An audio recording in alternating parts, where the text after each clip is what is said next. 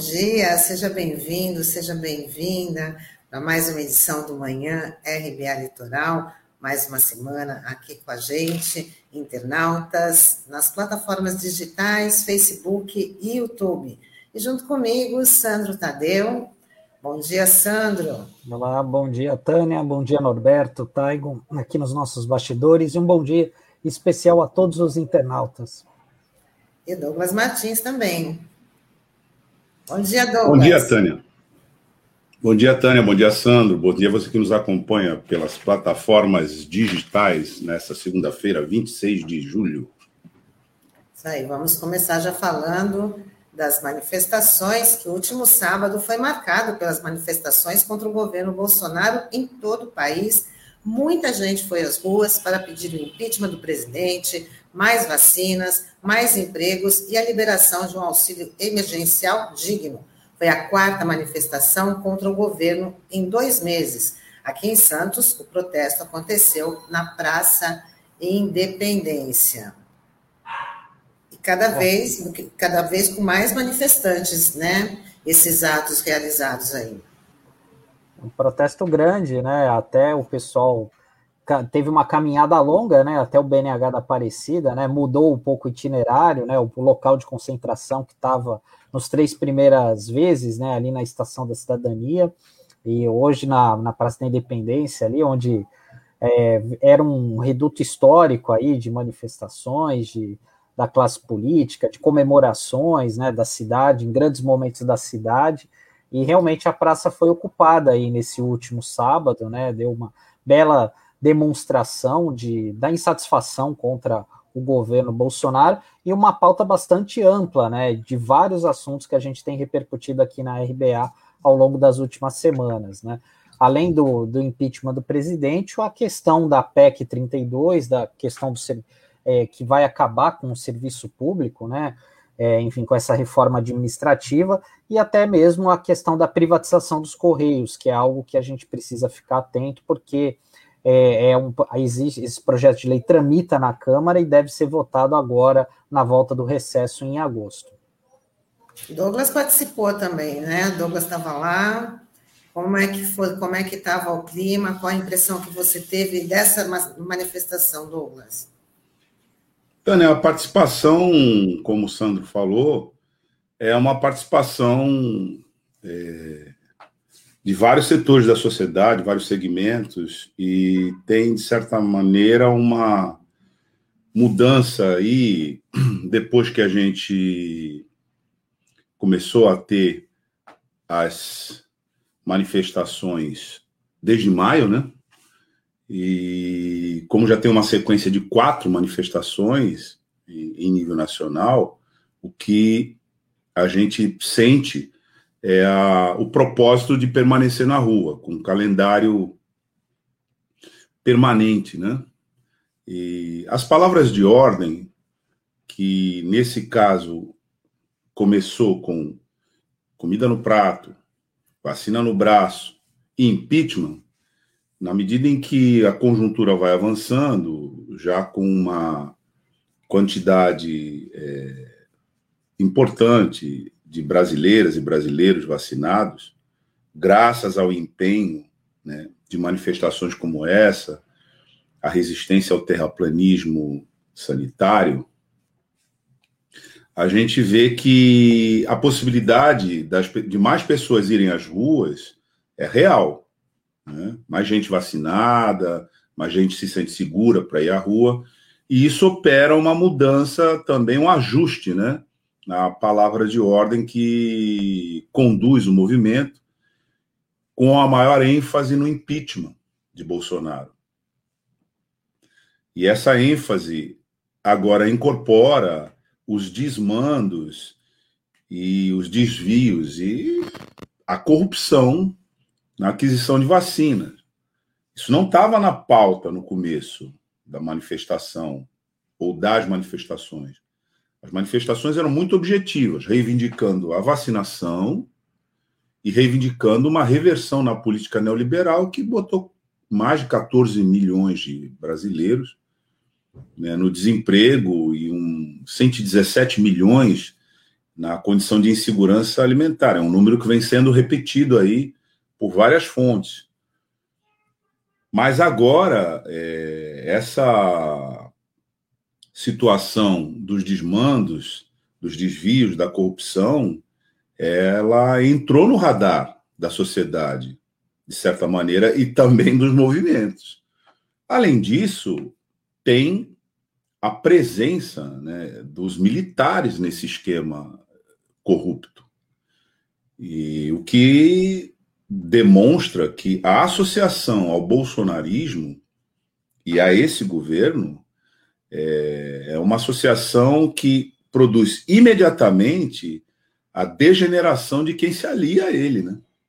Porque é uma desmoralização é, imediata, praticamente. Entrar nesses esquemas aí que o bolsonarismo representa hoje. E o dado mais relevante é a inclusão dos militares. Claro que nós, militares, quando a gente fala, uma instituição de Estado, né? A carreira militar é uma instituição de Estado permanente, como outras carreiras é, de Estado é, existem. Mas nesse caso, pela tradição golpista e a participação da cúpula militar em todos os golpes nesse país contra a democracia, desde a fundação da República, que a gente não cansa de falar aqui, surgiu num golpe, essa situação hoje atinge a cúpula dos militares. São milhares servindo este governo, numa situação que já é questionada, porque muitos deles estão na ativa, concomitantemente exercendo é, as funções do governo civil, e isso entrou no radar e na percepção da população. Então, essa palavra de ordem, hoje, quando se fala nas ruas de combate né, aos desmandos, aos desvios e à corrupção, hoje, infelizmente, né, atinge os, a, a cúpula das instituições militares. Então, acho que esse eixo está mudando. O que era no começo apenas vacina no braço, comida, do pra... comida no prato, impeachment, com a população sendo vacinada por conta de vencermos a resistência é, terraplanista sanitária, o que a gente tem agora é a percepção de que esse governo não se sustenta na medida em que ele sobrevive desses esquemas aí que a gente vem dando todo dia aqui na RBA Litoral, mas não só a gente, todo mundo, né? Tá é, desfiando esse novelo que liga vários agentes de reputação nenhuma numa operação importante que foi a aquisição de vacinas para proteger a população brasileira. Quer dizer, em vez de isso ser feito de maneira como tem que ser feito, isso virou mais uma negociata, e aí envolvendo né, a cúpula desse governo. Então, essa percepção hoje está na rua, está nos movimentos de rua, e ela impulsiona é, esses movimentos a permanecerem na rua. É, exatamente, Douglas. E até um dos motivos que ajudou a, a, a, a impulsionar essas manifestações é just, foi justamente a CPI da Covid, né? É, que agora no Senado ela será retomada em agosto, com novos depoimentos sobre suspeitas na compra de vacinas. Ontem, a cúpula da comissão fechou uma prévia de calendário que prevê a convocação de representantes da Precisa e do referendo Hamilton, que teria negociado os imunizantes em nome do governo. Então, esse reverendo Hamilton já vai ser ouvido agora no dia 3, né? E só para relembrar, ele foi aquela pessoa que, em nome de uma associação é, de evangélicos, negociou a compra de 400 milhões de doses da AstraZeneca com a Davat, né? E no dia seguinte também vai, vai ter o depoimento né, do Francisco Maximiliano, que é o sócio da Precisa Medicamentos, que foi uma empresa que a gente até já mencionou aqui, que foi criada em Santos no ano de 1999, e no dia seguinte, no dia 5, vai ter o depoimento de um outro representante da Precisa, o Túlio Silveira, que é um advogado da empresa também. Então a CPI dá para ver claramente que tem achou esse foco aí, porque primeiramente houve aquele trabalho importante de desconstrução é, sobre a questão da cloroquina, da ineficácia é, da, de, daqueles produtos, né, daqueles medicamentos contra a Covid, da, dos problemas da vacinação, né, por que, que a vacinação não avançava no país, e agora se chegou nessa questão do, do, da, da, corrupção, né, de fato, né, envolvendo, é, além de é, figuras do governo, figuras políticas, gente com ligadas à base do governo, como, por exemplo, o, o líder do governo na Câmara, né, o, é, o, o, o representante do Paraná, o Ricardo Barros, ex-ministro da Saúde, mas também alguns militares, né, que a gente tem visto isso muito claramente aí, é, o envolvimento de alguns deles, né, e até por isso que houve essa reação mais extremada aí por parte da cúpula militar, né, inclusive querendo ameaçar as eleições, corroborando esse discurso golpista aí do presidente Bolsonaro. É, quando entrou o recesso parlamentar, os senadores que estão dirigindo a Comissão Parlamentar de Inquérito da Covid afirmaram que, mesmo no recesso, a CPI continuaria trabalhando. E deram foco da investigação da relação entre as fake news, gabinetes do ódio e terraplanismo sanitário. Porque se verificou indícios de relação entre a promoção do kit COVID, cloroquina, ivermectina e etc., com as operações comerciais de aquisição desses remédios desnecessariamente, despropositadamente, envolvendo várias agências é, oficiais de governo, inclusive o Exército Brasileiro, que entrou na logística de distribuição desses remédios no território nacional. Então, a afirmação dos senadores era de que haveria um aprofundamento das investigações durante o recesso parlamentar dessa pauta. E nós ainda não temos um retorno do que essa pauta está nesse momento apresentando a partir dessas investigações funcionando lá na CPI. Mas a gente sabe que essas investigações, com todas as investigações que trataram do tema gabinete do ódio, que nós sabemos estava instalado no terceiro andar do Palácio do Planalto, onde fica a presidência da República, também nesse caso, as investigações iriam bater nesse endereço.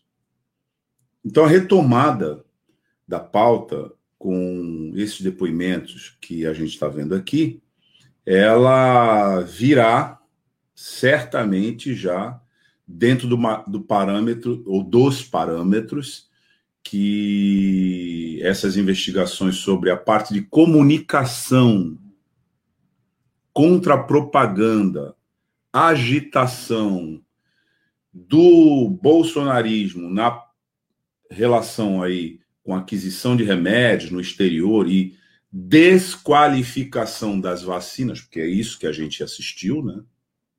Desqualificação das vacinas que eram de necessidade urgente para a população brasileira. Como é que isso se é, coloca na dinâmica que resultou nessa situação que a gente encontra no Brasil, que se aproxima já de 550 mil mortes, e todos já é, apontam que uma parte significativa dessas mortes eram evitáveis se não houvesse essa relação que a gente apresentou aqui, de pessoas suspeitíssimas e que não, não tem nada a ver com essa pauta, como é, lideranças religiosas entrando no processo de negociação de vacina, é, é, militares de baixa patente se dizendo representantes de é, laboratórios internacionais, negociações é, obtusas, ou como diria, né, uma canção do nosso Chico Buarque, né, tenebrosas transações conduzindo esse processo, é, tudo isso passa também por um centro de comunicação falsa, fake news, que foi é, que operou né, esse processo na, no imaginário popular para desacreditar aquilo que era absolutamente necessário para a sobrevivência da população, que eram as vacinas e uma campanha é, fortíssima de é, vacinação no país através de um plano de imunização nacional que, Sandro, Tânia, até agora a gente não consegue falar de maneira objetiva sobre a existência desse plano. É um absurdo, né? Mas é essa situação em que a fake news também nos levou. Bom, antes da gente chamar o, o Pardal, né, vamos aqui a Fabiana Prado Pires de Oliveira, ela fala que a descoberta de tentativa de venda de kit Covid para Portugal pela capitã cloroquina, né, a médica Maíra Pinheiro, em janeiro de 2001, verdadeiro absurdo. O mundo já estava ciente da ineficácia. Vergonha. É uma insistência né, com outros objetivos. O Marcos Roberto fala obscuro, ele também fala, bom dia, RBA Litoral Santos, São Paulo, Brasil. Bom dia, Marcos. A Cris Coutrin também dando um bom dia para a gente.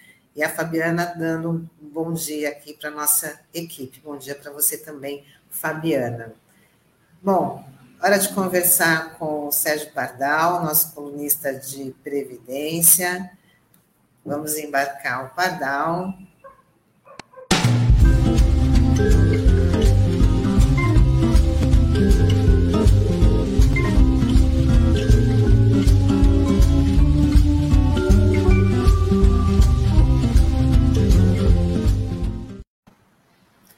Bom dia, Pardal. Seja bem-vindo mais uma vez aqui com a gente. Tudo bem?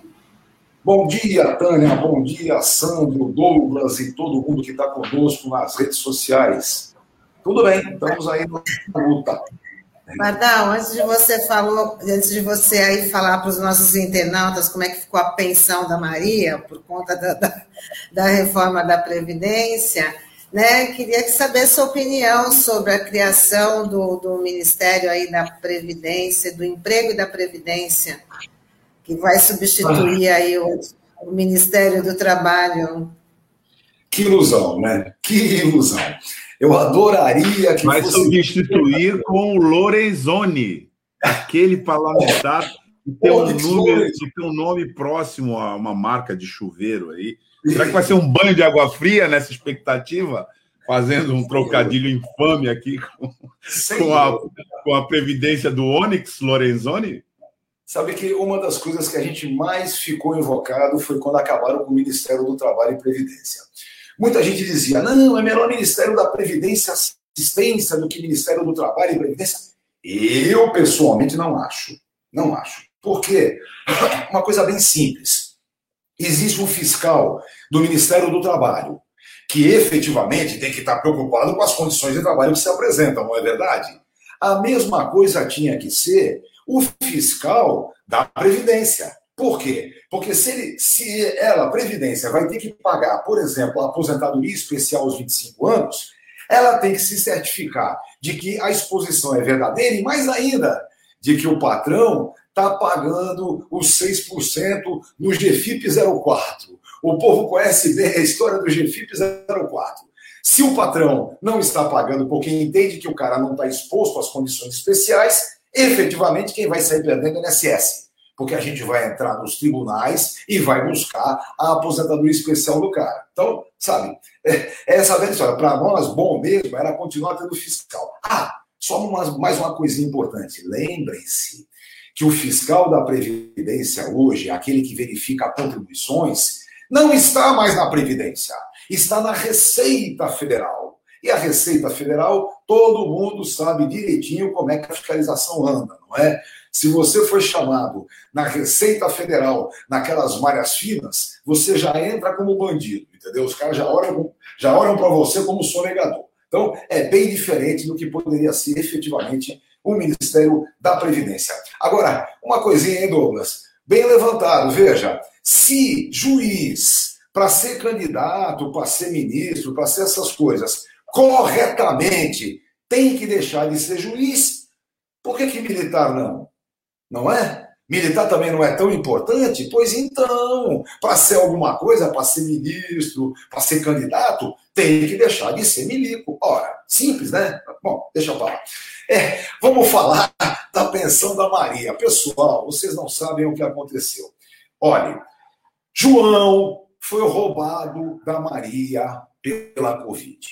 João tinha lá 20 anos de trabalho. Esse, esse menino João era um, um petroquímico mas um petroquímico terceirizado, sabe como é, né? Trabalhou na Petrobras, trabalhou num monte de lugares, mas sempre através de terceirização. Então ele tem no total da vida dele 20 anos de muito bom trabalho naquelas condições terríveis que vocês sabem o que é a petroquímica. Pois bem, depois de 20 anos trabalhados, 25 anos casado com a Maria, tinham dois filhos, é, é, quase criado, sabe, filho quase criado, já passou de 21, mas ainda não está no mercado de trabalho, não é? Não tem efetivamente independência financeira, mas já tem mais de 21. Pois bem, o último emprego do João, ele tinha quase uma década já. Acontece que com a Covid, ele não pôde ficar em casa. Entenderam? Para ele, não havia o home qualquer coisa, não é? Não tem essa, ele teve que ir trabalhar. E efetivamente ele foi trabalhar em condições muito ruins, não é? As condições de contaminação dele iam desde é, é, do transporte coletivo que o patrão pagava até o trabalho na indústria. Só para vocês terem uma ideia, o cara trabalhava no almoxarifado, sabe? O almoxarifado onde guarda tudo. E ele era o distribuidor na área. Então não tem brincadeira, ele estava na área toda, efetivamente exposto à contaminação. Pois não deu outra, contaminou-se. Contaminou-se e não resistiu. Foi lá entubado e etc, etc, foi a óbito. Maria perdeu João. Maria, com seus dois filhos, quase criados, com mais de 21, mas ainda não estão no mercado de trabalho, perdeu João. E aí é que a briga ficou feia. Imaginem vocês, se ele tinha é, algo em torno de 5 mil reais de média contributiva, atenção, a média contributiva dele em 5 mil reais. Acontece que a aposentadoria por invalidez, que seria a base da pensão por morte, lembrem-se, João não tinha se aposentado ainda tinha quase 50 de idade, mas 20 anos de trabalho de contribuição efetiva. Então, não tinha como se aposentar tão cedo. Acontece que a aposentadoria por invalidez, que até 2019 pagaria 100% da sua média, agora vai pagar 60%, porque ele só tem 20 anos de contribuição. Então, 20 anos lhe dá 60%, teria mais 2% para cada ano que excedesse 20 anos. Ótimo, já começa daí a brincadeira. Se ele tinha uma média de 5 mil reais, se ficasse inválido, receberia 3 mil reais. Tá bem? Acontece que a pensão por morte ficou pior ainda. Ela tem como base de cálculo a aposentadoria por invalidez, mas ela paga 50% desta porcaria, com mais 10% para cada dependente. Atenção, os dois filhos formalmente não são mais dependentes, já passaram dos 21. A Maria sim é dependente. Atenção, Maria, nesses 25 anos de casada, trabalhou foi muito, mas trabalhou em casa. Não teve contribuição previdenciária, não vai poder se aposentar pelo INSS. Pois bem, aí ela tem uma pensão por morte da morte do seu marido João, pagando 60% do que seria a aposentadoria por invalidez dele. Ou seja, ele tinha uma base de salário de 5 mil reais e Maria, viúva, sai com 1.800. Sabem o que é isso? A diferença é grotesca. Mas atenção, aí é que o bicho vai pegar. Esse advogado aqui entende, por exemplo, que nesses casos nós temos acidentes do trabalho. Ó, levantando um pouquinho a bolha, lembrem-se, a emenda 103 efetivamente sacaneou com a invalidez e com a pensão por morte. mas foi obrigada a manter em 100% nos casos de acidentes do trabalho. Voltando para o caso de Maria, eu não posso dizer que o que acometeu a João foi uma doença profissional, que nem as intoxicações, leucopenia, as tendinites, lerdorte. Não posso dizer que é uma doença profissional, mas posso dizer, sim, senhor, que é uma doença do trabalho que não teria alcançado João se ele não tivesse a obrigação laboral, a obrigação de estar indo para o trabalho. E digo mais: está indo para o trabalho com um patrão que não correspondeu ao que devia, ele ajudou a contaminar. Ó, aqui de lado, hein? Cabe até uma reclamaçãozinha trabalhista buscando indenização desse mau patrão. Agora, no nosso campo de previdência, cabe uma ação acidentária, uma ação lá na vara de acidente do trabalho, na vara especial, discutindo, em primeiro lugar, que o nexo causal, sabe, a relação entre a doença e o trabalho, o nexo causal nesse caso é presumido. Eu não preciso nem provar coisa nenhuma, porque ele só foi contaminado pela obrigação laboral de ir ao trabalho, de não poder estar é, no isolamento social que era devido. Em razão disso, ele foi contaminado e veio a falecer. Logo, é uma doença relativa ao trabalho, só aconteceu em razão do trabalho, e isso equipara a acidente do trabalho, e, portanto, no nosso entendimento, Maria tem direito a uma pensão por morte de 5 mil reais e não de 1.800. Vejam só, não só é uma briga boa judicialmente, sabe-se lá o que os tribunais vão dizer, não é? Mas não só é uma briga boa, como é um baita representativo do quanto essa mudança da 103 ofende um princípio internacional, que é o princípio do não retrocesso. O direito social não admite retrocessos. E vejam, Quer retrocesso maior do que esse? Pensem bem. A média salarial de João era 5 mil reais. Em razão da nova forma de cálculo da pensão por morte, Maria sai com a pensão por morte de 36%.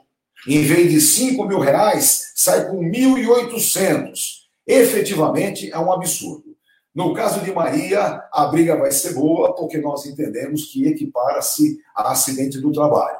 Mas, na generalidade, é preciso que o povo se levante, é preciso que briguemos antes que as viúvas simplesmente morram de fome. Esse é o problema que está colocado.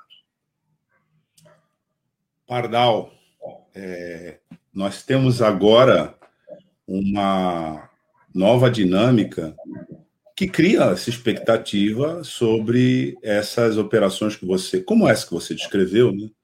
É, em andamento desde o golpe de 2016, que são no sentido de retroceder e negar essa garantia jurídica, ao menos jurídica, né? que é o princípio do não retrocesso, que você bem descreveu aqui, e que pelo direito esse princípio estaria garantido. Você falou há um tempo aqui atrás do JJ Gomes Canotilho, grande constitucionalista lusitano, que trabalha muito bem esse princípio, mas a gente sabe, né, Pardal, e você, mais do que ninguém, porque passou a vida inteira nas ruas, né, lutando em manifestações, organizando é, movimentos sociais, a gente sabe que essa garantia é uma garantia que vem da mobilização popular. Né? Então, e... uma encomenda aqui para a próxima semana, se você pudesse fazer essa relação, né, avaliar o que, que significa essa recriação do Ministério após dois anos e meio de gestão, onde o primeiro ato né, de retaliação foi extinguir toda essa estrutura, já no contexto da, da extinção da Previdência, etc. E agora, esse governo, que bateu de frente com o princípio do não retrocesso, resolve recriar algumas instâncias cuja finalidade é proteção do direito é, social. A gente precisaria refinar um pouco a nossa análise para entender o que isso significa nesse momento, em termos políticos, né? Em termos sociais também. E aí fica aqui o convite para você abordar, ajustar a lente na semana que vem para a gente entender o que, que significa isso, Pardal. Só note uma coisa: não nos iludamos, porque o tal do Paulo Guedes já saiu marcando posição, dizendo tudo bem, mas assim que esse Onyx Lorenzoni for ser candidato, ele vai sair do ministério, automaticamente o ministério se desfaz. E eu retomo a secretaria. Eles falam isso. Quer dizer, não se iludam, mas uma boa ideia. Vamos, vamos discutir isso. Isso, isso, parece um, isso parece um bordão de um filme antigo, um enlatado que tinha, que o sujeito dá uma mensagem no final e diz assim: Esta mensagem se autodestruirá em cinco segundos. A gente 86. É isso aí, Pardal. Beleza. Valeu, Pardal. Obrigado pela sua participação. Já viu hoje? Vamos ficar com ele aqui, que a gente vai trazer. Você quer, você quer continuar aqui com ele? Não, Vamos? não necessariamente. Eu vou, vou, vou assistir. Jamil é um grande amigo. A gente vai trazer, a gente vai trazer o Jamil. E aí você fica no comecinho para saudar, porque eu sei que você, Jamil, então, é, Jamil, na verdade, é uma figura presente na, na história de todo mundo que há décadas vem lutando pela justiça social nesse país particularmente aqui no nosso estado de São Paulo. Então, é...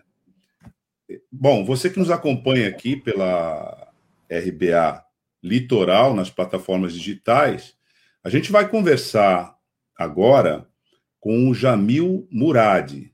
Jamil Murad é uma figura importantíssima na trajetória das lutas sociais do nosso país, como eu vinha dizendo, um grande militante, ele que se filiou ao Partido Comunista do Brasil ainda em 1968, em plena ditadura. Ele é médico e já foi deputado federal, já foi deputado estadual e hoje o Jamil foi vereador na capital em São Paulo e hoje o Jamil preside o Centro Brasileiro de Solidariedade aos Povos e luta pela paz. E a gente vai conversar com o Jamil Murad sobre essa pauta e como anda né, esta pauta nos dias de hoje, a partir da solidariedade possível que a gente faz aqui no Brasil, através de instituições como essa, para os outros povos em luta, assim como o nosso povo também.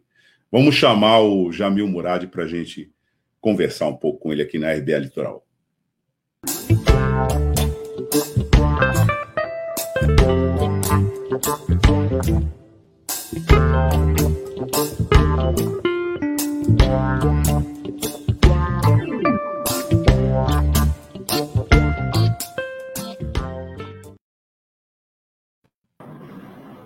Bom dia, Jamil.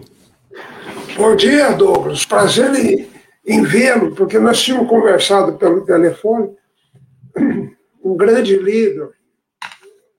Conheci o Douglas ainda como um, um importante líder sindical na Baixada Santista, e nós participávamos juntos das grandes lutas dos trabalhadores pela redemocratização e depois pela conquista de direitos que, infelizmente, como disse o nosso amigo, professor Sérgio Pardal, né?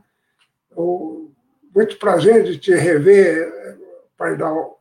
Estou com saudades. Eu, eu entreguei uma causa é, trabalhista para o Pardal, aí ele mudou para Santos e falou: já meu, vou te encaminhar é, a doutora. Marta Guedes.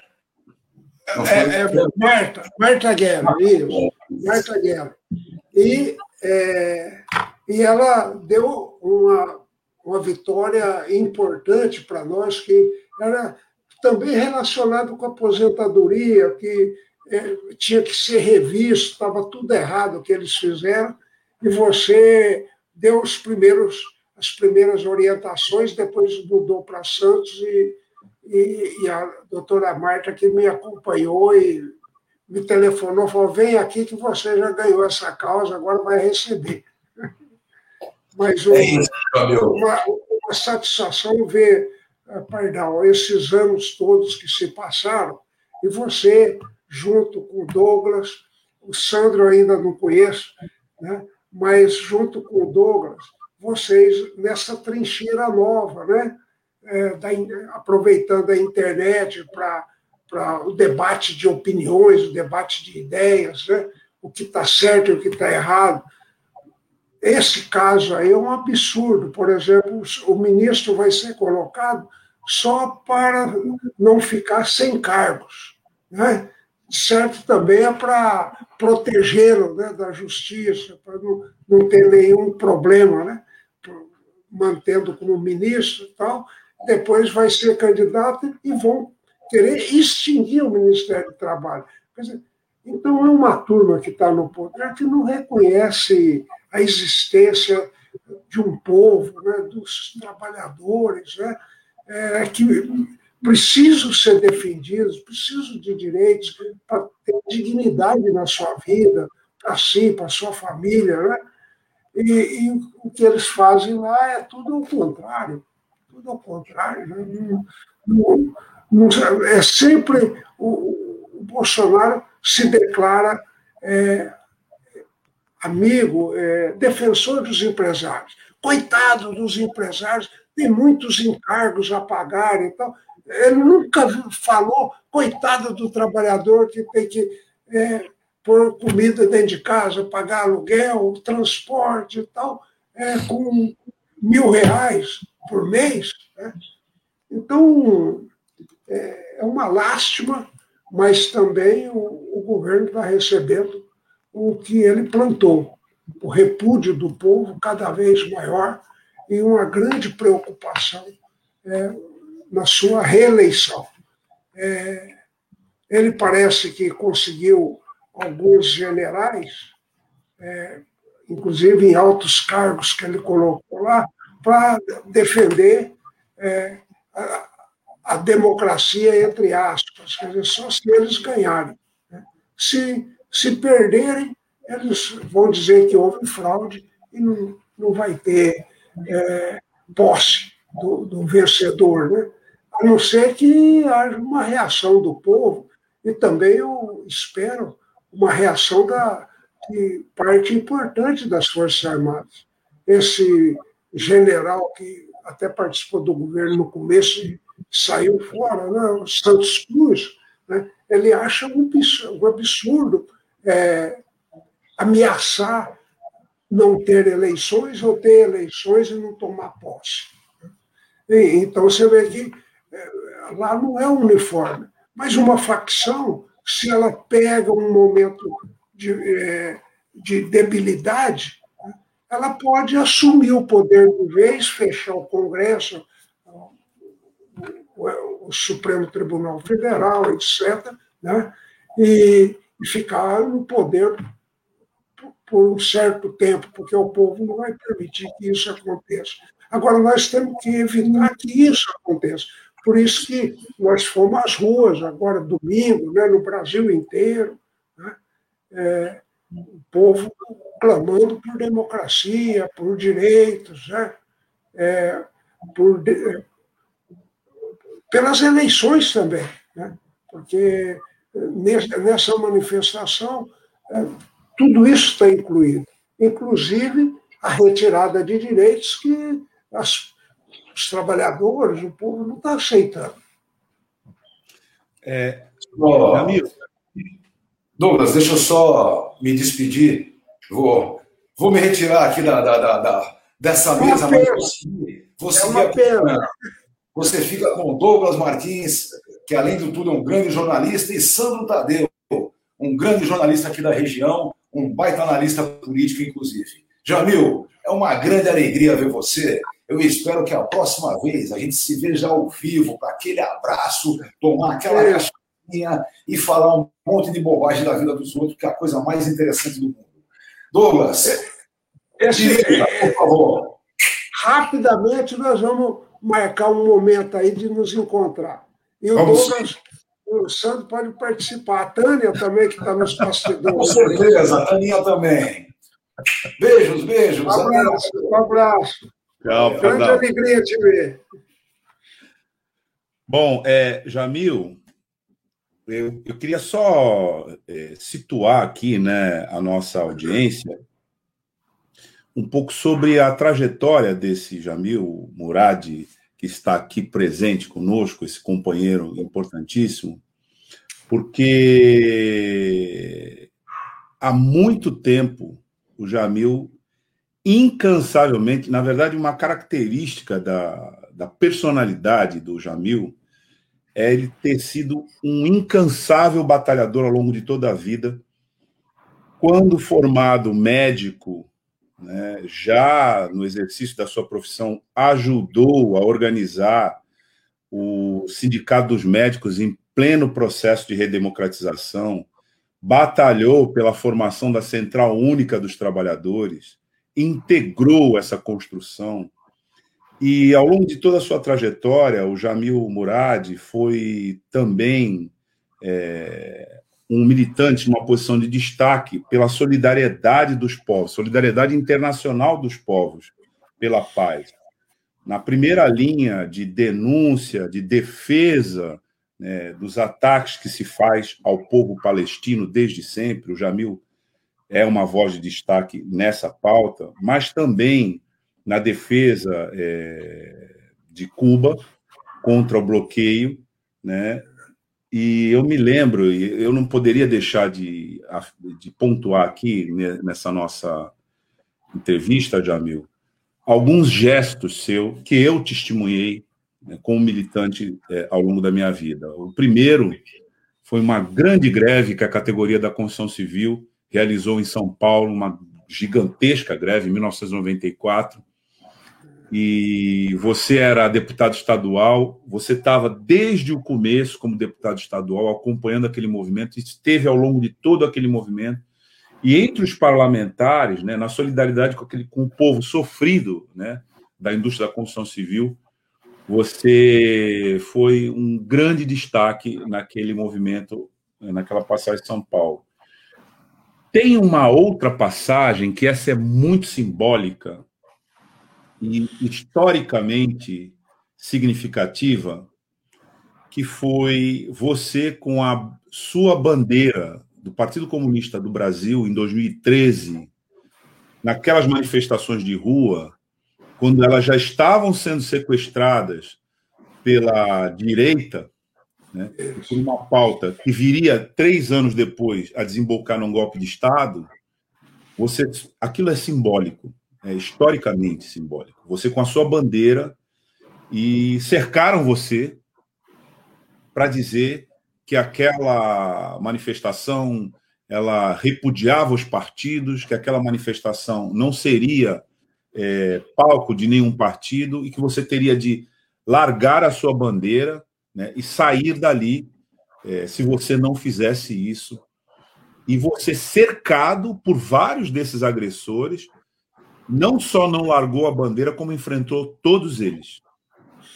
E esse foi um episódio é, que, naquele momento, ele parecia um conflito ali circunstancial e tal, mas a dimensão histórica daquilo estava posta ali. Né? Porque você disse: eu não largo a minha bandeira, e o movimento de, é, de massa na rua sempre é um movimento pela democracia e pela diversidade, e eu não vou aceitar que não seja feito assim. Então, eu queria dar esses dois testemunhos, viu, do, que são singelos, na verdade, na sua trajetória, mas para dar a nota da importância da sua contribuição, Jamil. Não poderia deixar de fazer isso aqui, tá? Ah, antes de começar a nossa entrevista propriamente dita. E aí eu queria que você é, falasse um pouco conosco sobre é, essa entidade que você está presidindo, que é o Centro de o Centro Brasileiro de Solidariedade aos Povos e Luta pela Paz, e a pauta da Sebra Paz nesse momento. É, então, queria que você nos informasse sobre a Sebra Paz e a pauta nesse momento da Sebra Paz.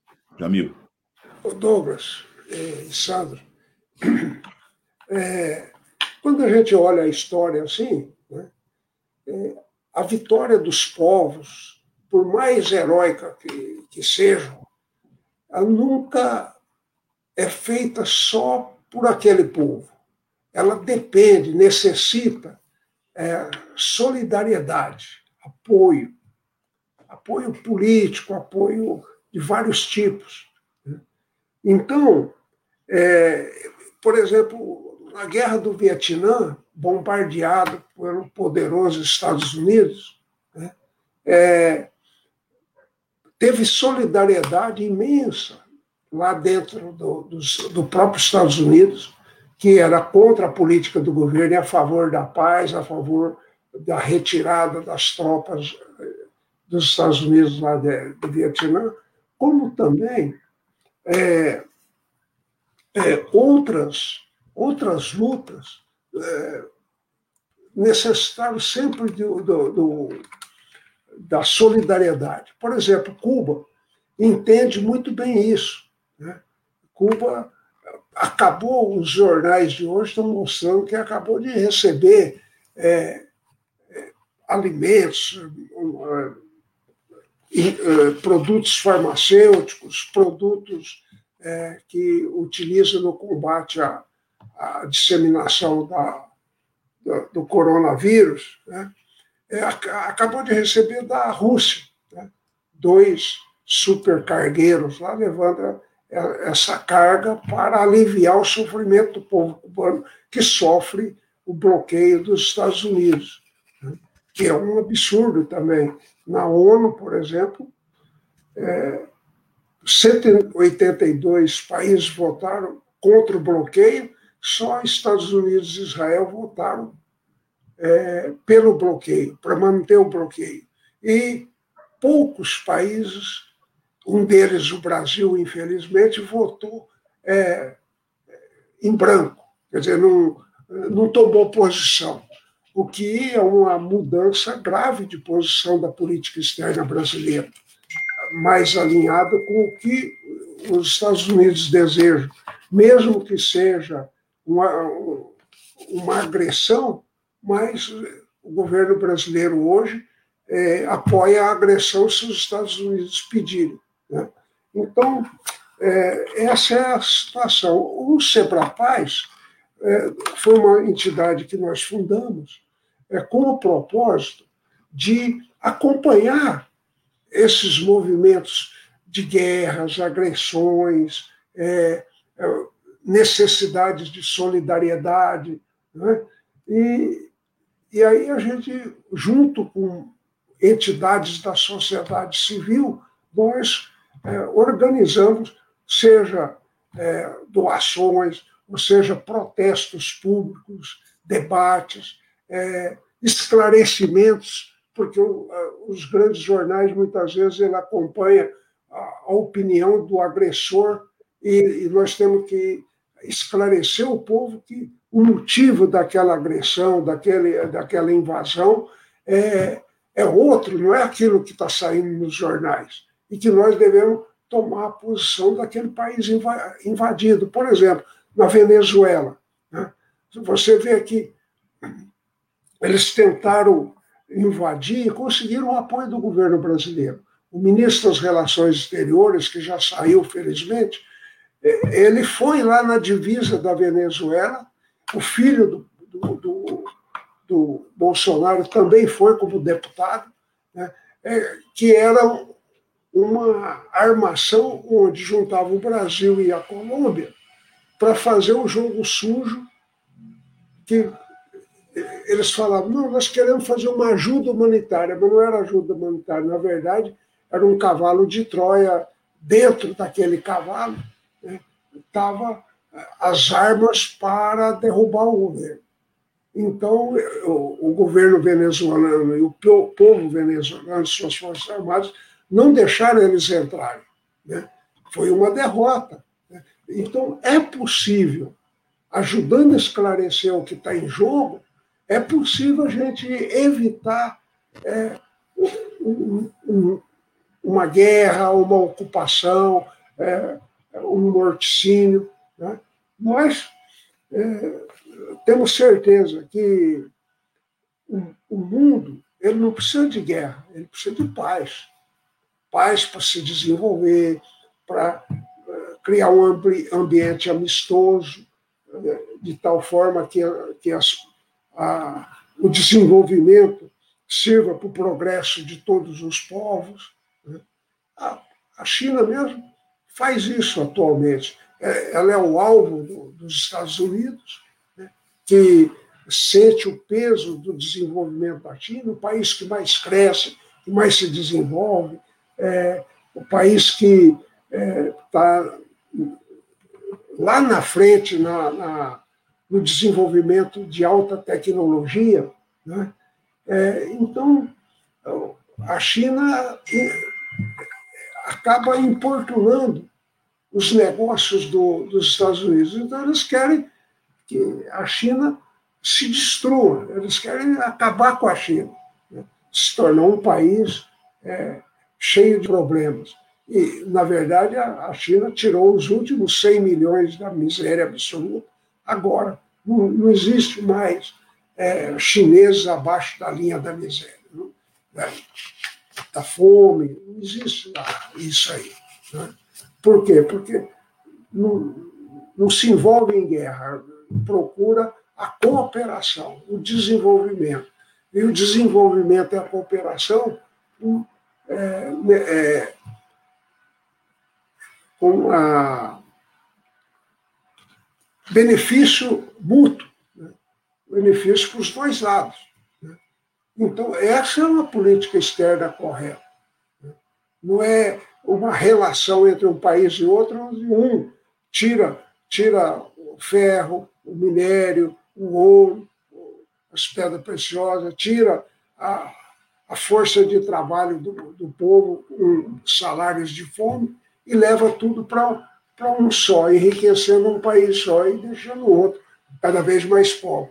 Essa é uma, uma política é, errada que tem trazido tanta fome, tanta miséria, tanto conflito, tanto sofrimento para a humanidade.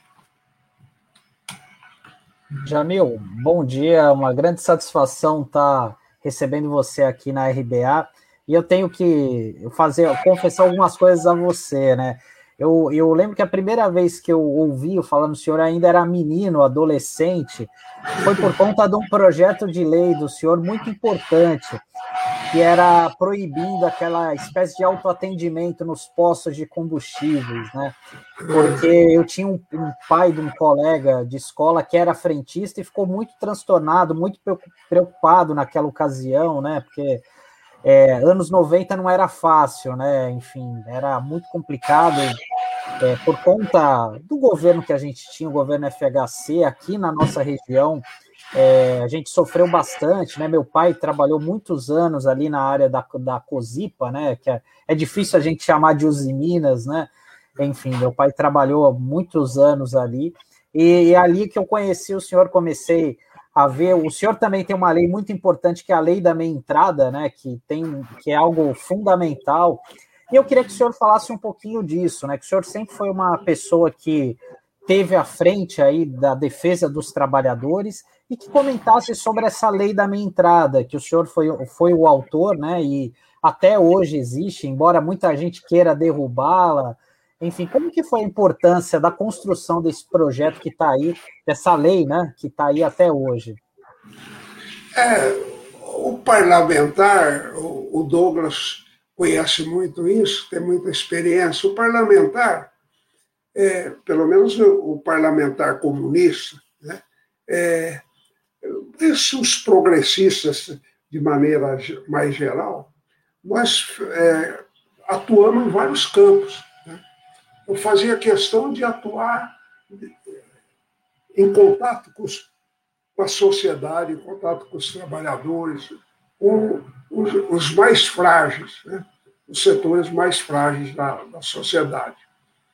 E, e isso implicava em tentar fazer projetos de lei que favorecessem esses setores, que os beneficiassem de alguma maneira, para diminuir a desigualdade, diminuir o sofrimento deles, e, é, por outro lado, a gente procurava também é, mobilizar aquele segmento, mobilizar a sociedade no sentido de é, tornar vencedor aquela, aquele projeto, aquela opinião. Né? Muito bem. Então, por exemplo, aí na Baixada Santista, os postos de gasolina iam demitir os funcionários porque é, o Carrefour já come, tinha começado a instalar o, o, o posto de gasolina self-service. O motorista chegava é, e ele que é, abastecia o carro, não, não, existia ninguém ali. E aí ia num caixa e pagava o valor do que ele tinha colocado de gasolina, etc. Bom, isso, naquele tempo, ia desempregar 60 mil trabalhadores só no estado de São Paulo. Então, nós fizemos isso, lutamos muito, é, depois, junto com os trabalhadores frentistas, com, junto com seus sindicatos, que nos apoiaram, que ajudaram a pressionar os deputados para aprovar. Aí ele foi aprovado e o governador vetou a pedido dos empresários. Né? Bom, demorou dois anos de trabalho para convencer o governador, junto também com os sindicatos, convencer o governador a liberar para a gente derrubar o veto. O projeto estava lá, para derrubar o veto. Bom, ele liberou, até da Baixada Santista, o ex-governador Mário Covas ele liberou e aí nós conseguimos é, derrubar o veto e a lei passou a valer. E garantiu emprego naquele tempo de 60 mil trabalhadores, pais de família, e atualmente tem muita mulher também, mães família, tudo. E hoje é mais de 100 mil. Depois essa lei foi levada para o governo federal, porque era um tempo de muito desemprego, e ela foi aprovada também a nível nacional. Né? Bom, é, é, o, os estudantes da União Brasileira de Estudantes Secundaristas e da União Nacional de Estudantes também me procuraram para restabelecer uma lei que já existia no passado e que foi extinta pela ditadura militar, que era a lei da meia entrada, que era para favorecer os estudantes com menos poder aquisitivo a se desenvolver culturalmente, a poder ver um cinema, poder ver um teatro, poder ver um espetáculo, ou, ou até mesmo um espetáculo esportivo, um, um jogo de futebol, né? ou, ou ir é, no, no, numa casa de dança, etc. Então, é, aí nós é, conseguimos aprovar e ela foi é, sancionada pelo governador faz mais de 20 anos. Isso foi em 92, praticamente 30 anos de, de vigência dessa lei, ajudando, já, ela já está ajudando outras novas gerações. Quem era jovem se beneficiou, depois o filho, daqui a pouco são os netos que estão se beneficiando. E o, o Sandro, você falou muito bem, porque nós tivemos oposição desde o começo de donos de rede de teatros, rede de cinemas. Né? Eles levaram ao Supremo é, Tribunal, né? É, e, e, nós fomos atuando, atuando, atuando, até é, impedir que essa lei fosse é, anulada. Né? e ela está aí até hoje beneficiando tanta gente. Né? Bom, essas são algumas, mas, por exemplo, no, durante o mandato, o primeiro mandato era 92, né? 91 ou 92, o, o, um grande líder é, mundial é, chamado Nelson Mandela, lá da África do Sul. Ele vinha visitar o Brasil. ele era ex-preso político. Né? Não, não, era presidente da, da, África do Sul, como ele foi depois. Né? E nós, na Assembleia Legislativa, conversando com deputados, nós tivemos apoio para ter uma sessão solene de é, para recebê-lo lá na Assembleia Legislativa. Ficou super lotado, uma, uma sessão linda, né?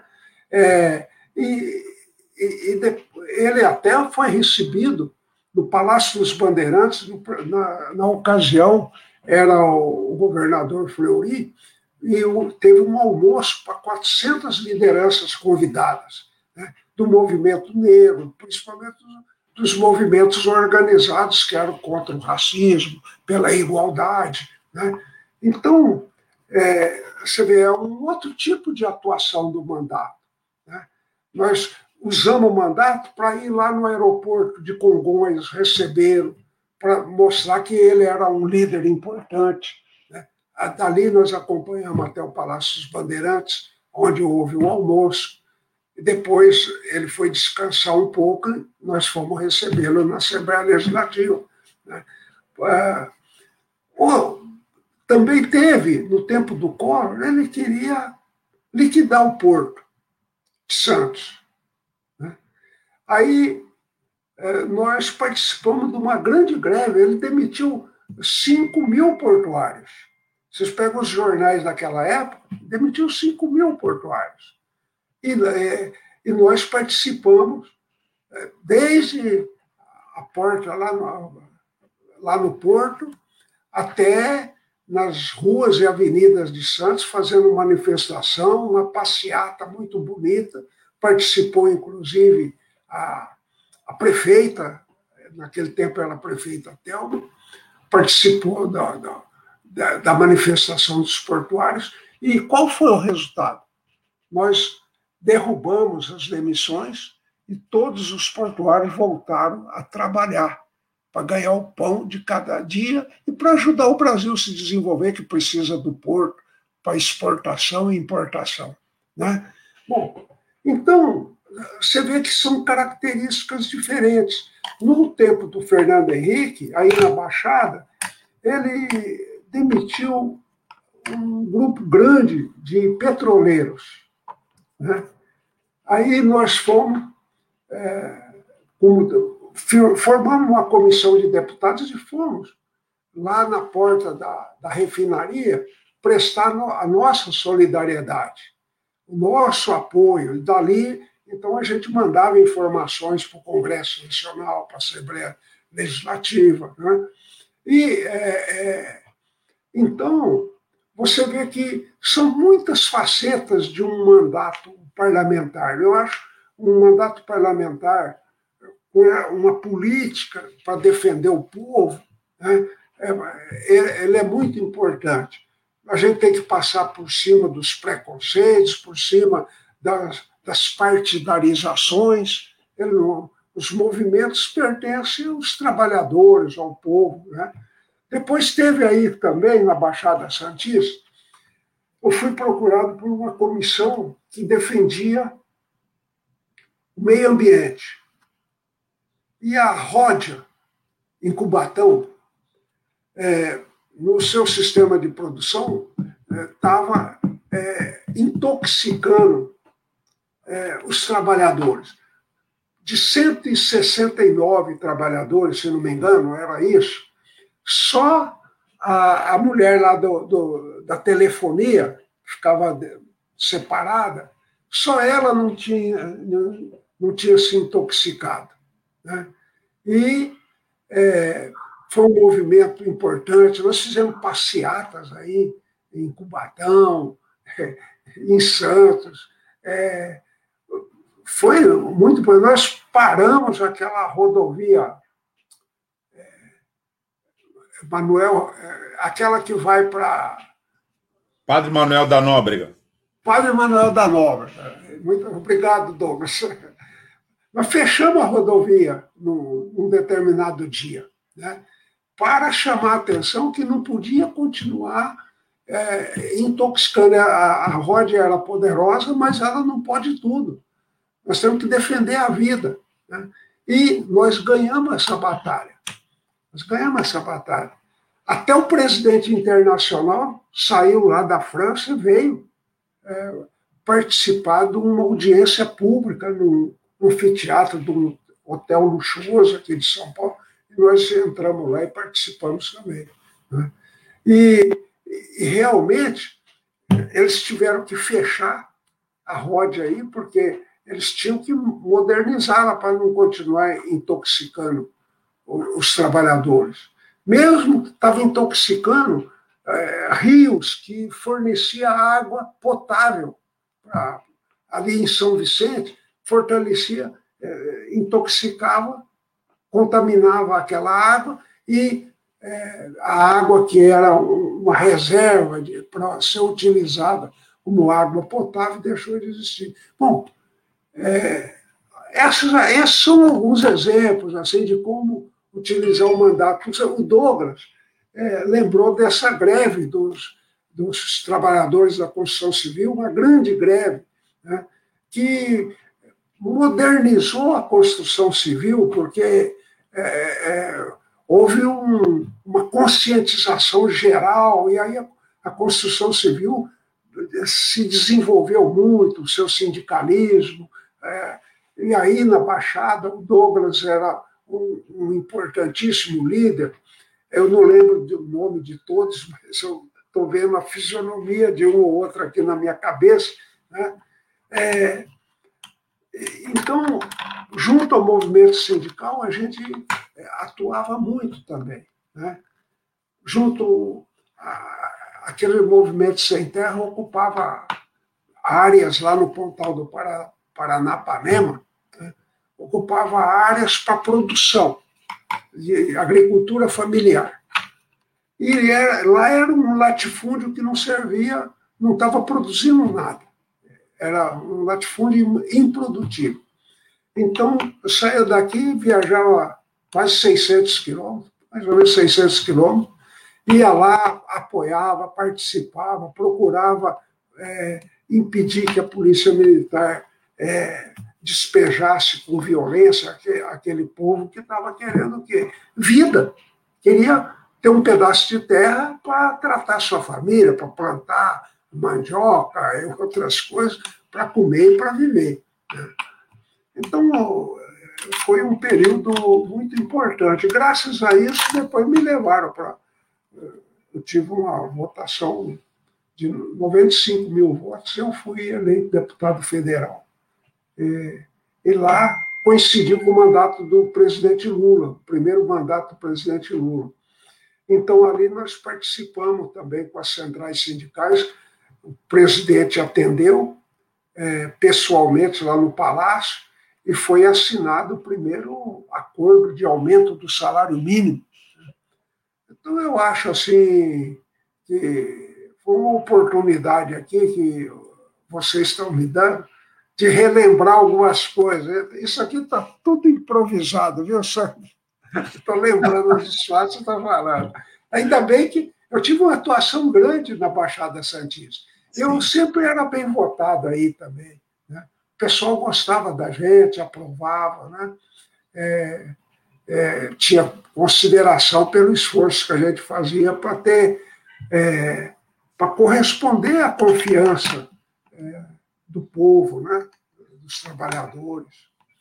É, Jamil, eu acho que era também uma resposta à sua lealdade às causas populares, porque você, nos diversos mandatos que você teve, você foi deputado federal, você foi deputado estadual, você foi vereador na capital, e todos esses mandatos é como se fossem um mandato só, que a gente traduziria como um mandato absolutamente comprometido com as causas populares e leal né, a essas causas sempre. Né? E tem, tinha uma característica importante que tem que ser recuperada nos militantes, nos parlamentares e nas lideranças que estão ligadas às causas populares, que era uma característica sua pessoal, é uma característica sua pessoal, que é a generosidade. Né? É, isso me chamava muita atenção quando eu estava à frente dos movimentos Mas sempre, e é uma coisa que tem que ser ressaltada, a gente se encontrava a maior parte do tempo nas ruas, nas lutas. Era presença na luta popular. Era assim que a gente se encontrava, era assim que a gente via o Jamil. O Jamil, quando fala aqui da Baixada, ele fala com muita propriedade, porque ele andou muito por essas ruas aqui. Muito pelas avenidas. Sempre misturado com a, a, a sociedade em luta. Né? Ele citou aqui episódios históricos de Santos, que não foi que ele leu, ele viveu. Ele estava aqui, na greve dos portuários, na greve dos petroleiros. É, a questão da ródia, da contaminação, como ele é, lembrou aqui, não só em Cubatão, mas no lençol freático, que ele também lembrou, lá em São Vicente, onde existia um aterro no bairro do Quarentenário, e se começou a despertar uma luta contra aquilo, que estava associada à ideia do pó da China. Né? É, é, eu acompanhei todas essas lutas e sou testemunha de que em todas elas o Jamil estava. E era uma coisa impressionante, porque a gente conversava, falava, gente, mas o Jamil, o Jamil, ele ter uma onipresença, ele está em todos esses lugares, ele estava mesmo. E eu lembro que nessa greve em 94, quando a gente estava para organizar, porque eu participei da liderança dessa greve, e antes da greve acontecer, o Jamil estava conversando com os trabalhadores com as lideranças. Então isso me chamou muita atenção, antes da greve acontecer. Eu tinha a percepção de que tinha um movimento importante a acontecer ali. E agora, é, esse aqui é, é, realmente uma entrevista que a gente está improvisando, Jamil, mas na verdade ela é uma entrevista que é, é, é uma entrevista fácil da gente fazer, porque nós estamos conversando com uma figura histórica, né? importantíssima das lutas populares. Então, qualquer coisa que você fale, isso tem muita consistência.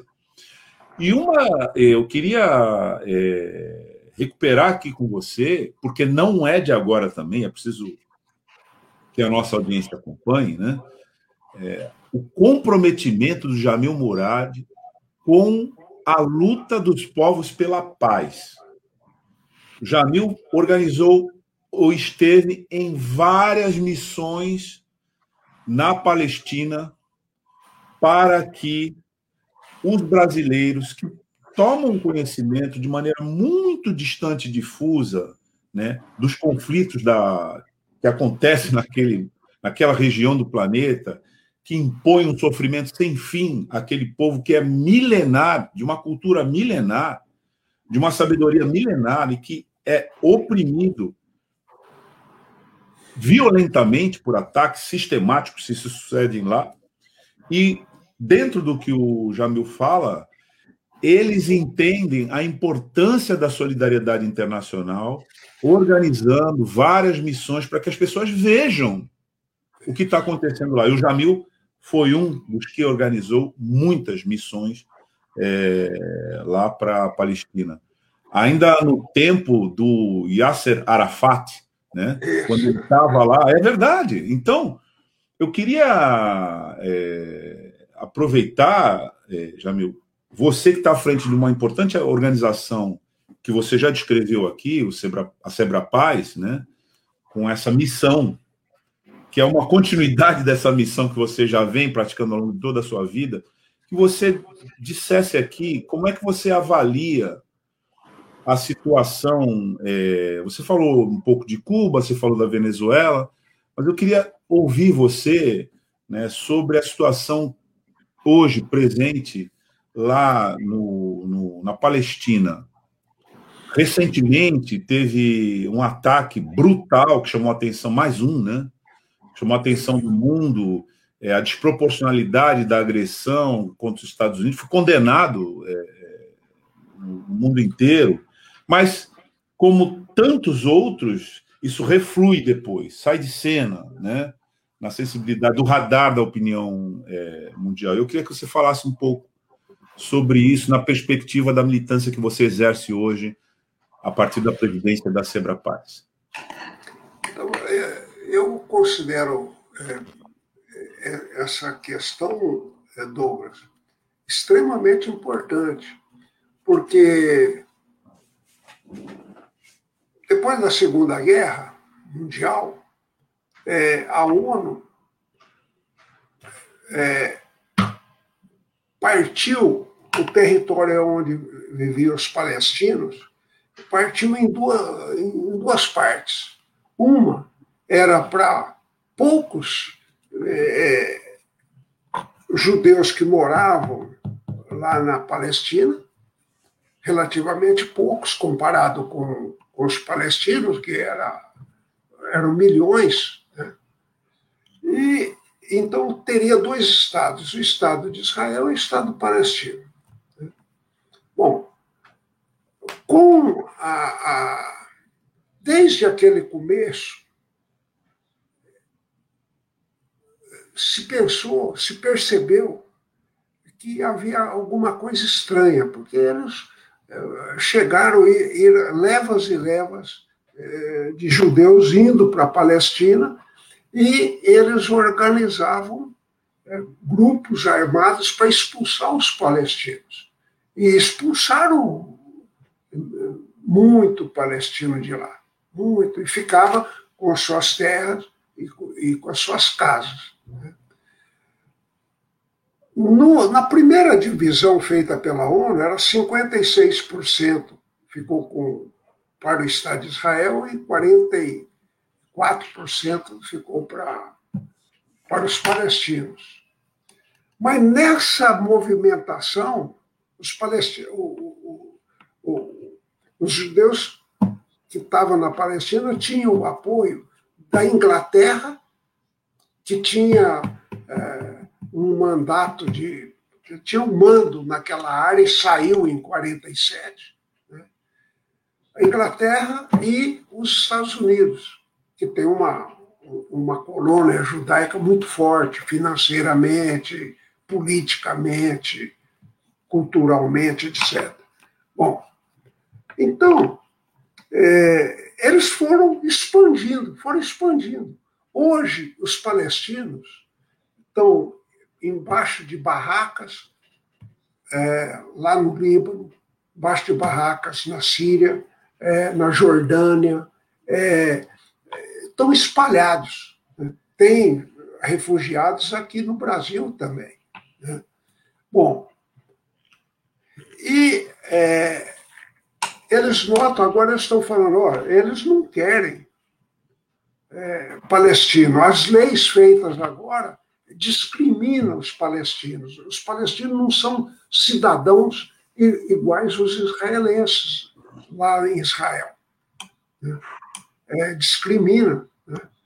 E, e, então as lideranças palestinas falam, ó, tem uma discriminação, quer dizer, eles tentam se livrar desse grupo étnico chamado palestino e é, é, e não dá para.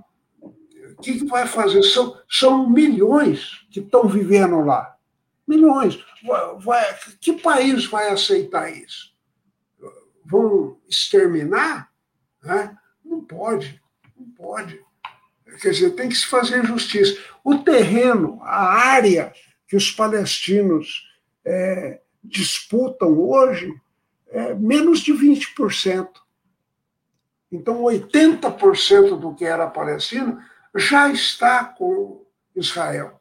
Só que Israel não aceita o Estado palestino. Como nós vamos fazer? Nós temos que dar apoio, é, reafirmar sempre o direito do povo, povo palestino ter sua casa, ter seu país, ter sua pátria. Né? E, é, e nós temos que é, conseguir isso enfraquecendo o apoio que os Estados Unidos e que é, Inglaterra, é, os europeus fazem, o apoio que eles dão. O principal apoio aí é dos Estados Unidos.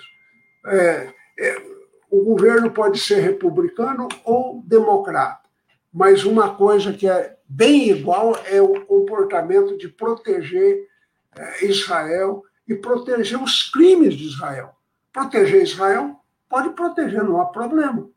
O, o, problema é proteger os crimes, crimes de ataques, de violência, de invasão, de bombardeio, né? Eles protegem. Agora está no Tribunal Penal Internacional uma causa é, que, é, que é um órgão ligado à ONU, uma causa que procura mostrar que os israelenses cometeram crime contra a humanidade quando invadiram Gaza, bombardearam Gaza e mataram milhares de pessoas. Né? Crianças, idosos, mulheres. Né? Não era só uma coisa de soldados. Não, não era de soldados. Né? Mesmo porque os palestinos nem têm exército. Não têm. E, e hoje eles estão sobrevivendo de que forma? Hoje, por exemplo, as fronteiras. Não pode chegar um navio lá e falar assim: eu trouxe mercadoria para os palestinos. Ele passa pelo, pelo controle dos israelenses. Aeroporto. Não tem aeroporto para você descer em território palestino ou viajar. Não, você depende do, do aeroporto de Israel. Né? É, e as, então, por mar, por terra e pelo ar, os palestinos estão ali fechados. É um, uma prisão a céu aberto. É um bloqueio, Mas, né, Jamil? É um bloqueio. E eles é, têm um heroísmo extraordinário. Né? Quem convence as crianças a serem revolucionárias, lutando pela sua pátria, são as próprias mães. É, que a mãe tem medo do filho morrer, então o normal é ela não quer que o filho se, se misture com guerra, com isso, com aquilo. Lá não, lá ela, como ele não vai ter futuro daquele jeito, ela fala, não, nós precisamos lutar, precisamos ajudar para ter a nossa terra, a nossa pátria, a nossa casa. Então, eu fui eh, muitas vezes lá. Conheço Gaza, fiquei dez dias em Gaza, conheço é, Jerusalém e outras cidades. A gente, uma vez eu desci no aeroporto de Tel Aviv, em 1988. Depois a gente ia é, pela Jordânia, e entrava por terra, não, não usava o aeroporto, entrava por terra. Mas muitas vezes. Ali é uma região é, que tem muita guerra. Eu, eu tive. Qual é o motivo da guerra? Só quem é dono de armamento, quem produz armamento, né?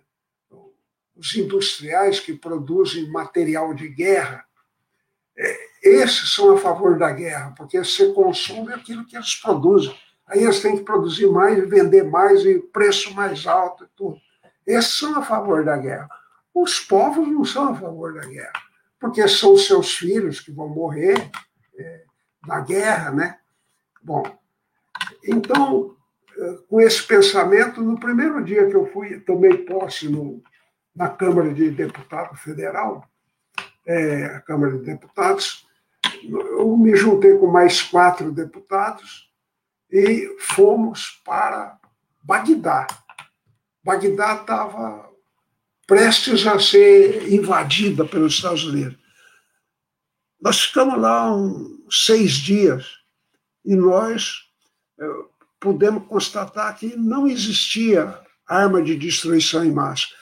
Os Estados Unidos invadiram com outros aliados exploraram o petróleo, explora até hoje. O petróleo é riqueza, quanto de riqueza já saiu daqui? Você vê 2003 até hoje, né? 20 ah, anos, quase 20 anos, né? explorando aquele petróleo, eles que tomam conta. Então, a, a, a, os Estados Unidos eles alegaram que, que o Iraque estava a ponto de fazer um ataque eh, aos outros países e destruir tudo. E era mentira, os Estados Unidos já reconheceram que era mentira. Era só para justificar é, justificar a, a invasão. Né? Bom, então isso aí você vê a motivação do Sebrapaz, né, Douglas?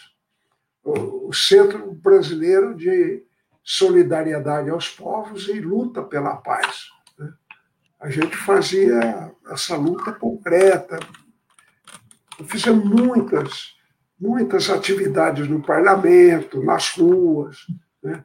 servir de um fator de união é, mais geral para defender aquilo que a gente achava que era justo. Né?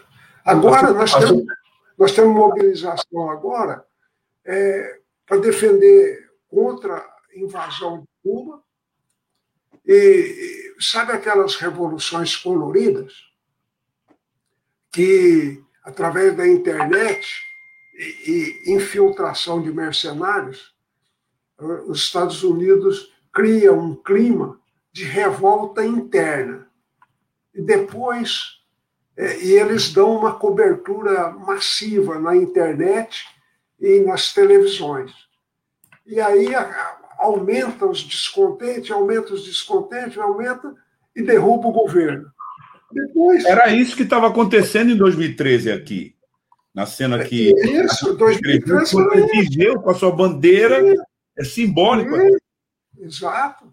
E, Douglas, e eles ganharam, porque eles destituíram a presidente eleita, depois é, é, puseram o Temer, né, e, a, e, e fruto disso veio o Bolsonaro, com toda essa destruição de direitos trabalhistas, de direito à educação. E tomaram é, conta do nosso petróleo também, né? E isso, o petróleo também, tomaram conta. Ele, a Petrobras, extraordinária, eles inventaram uma maneira de falar: Petrobras tem que ser destruída. Para o bem do Brasil, tem que ser destruída, tem que vender, é, menos ficar na mão do governo. Agora, você vê que, que, que malandragem que é essa. E eles loucos para comprar a Petrobras. Né? E o povo pagando agora R$ reais o preço é. da, gasolina, da gasolina e já e voltando a cozinhar a lenha, a lenha, porque não pode comprar o gás de cozinha. Gás de cozinha, mais de 100 reais, né? Um botijão. Né? Você vê, então, nós éramos contra as privatizações. Aqui, em meu, é, aí pelos anos de 1980, não, 1990 e pouco, é, a Petrobras faria 40 anos. Aí, junto com o sindicato dos petroleiros daí, o sindicato petroleiro do, do Brasil inteiro e a Associação dos Engenheiros da Petrobras, nós fizemos um ato na Assembleia Legislativa na defesa da Petrobras. Isso quando ela tinha 40 anos, agora já faz, faz muitos anos isso porque ela foi uma empresa que sempre precisou de defesa pelo povo, porque até para ela nascer, o povo foi para a rua, fez campanha do petróleo é nosso, etc. Né? Porque ela dá autonomia para o desenvolvimento do Brasil. Se você põe na mão de, de estrangeiros, né, eles exploram o petróleo em benefício deles, e a gente fica como uma semicolônia. Né? A gente não se desenvolve. E nós temos um povo com 212 milhões de brasileiros, nós precisamos de industrialização. Hoje está desindustrializando. Precisamos de industrialização para criar emprego. Né? Empregos é, que, que falam é, é, que, que precisam de trabalhadores é, especializados, porque aí ganha melhor, distribui mais a renda, melhora o mercado interno, o desenvolvimento é, é, é maior e mais permanente. Então, isso aí eu dou uma ideia assim do que a gente está fazendo. Não é oba-oba, né? não é oba-oba só pelo, pela vontade de, de agitar. Né?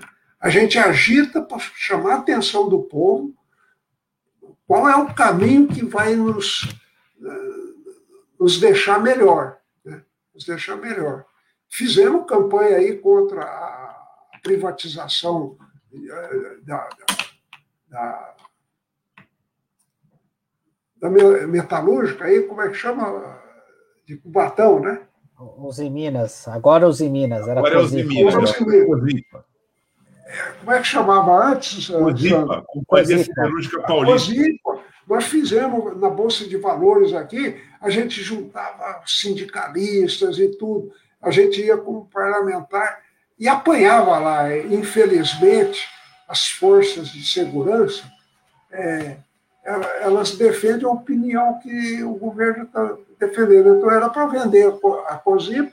Então, quem estava contra vender a COSIP levava pau.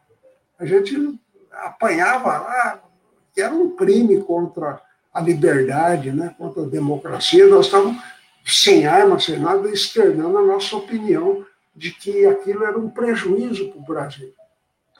Jamil, é, eu queria te perguntar é, sobre a questão da politização dos médicos, né? Porque, assim, para grande público, é, isso ficou cada vez ficou evidente com a vinda do programa do Mais Médicos, com a grande, grande vinda de médicos cubanos, de outras nacionalidades também.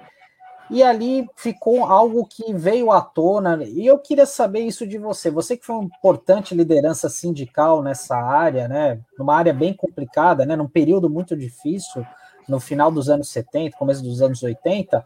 Essa questão da politização dos médicos, isso sempre existiu na categoria? Era algo que estava mais adormecido e veio à tona com a questão do mais médicos? Queria que você falasse um pouco sobre isso. Qual que é a sua impressão?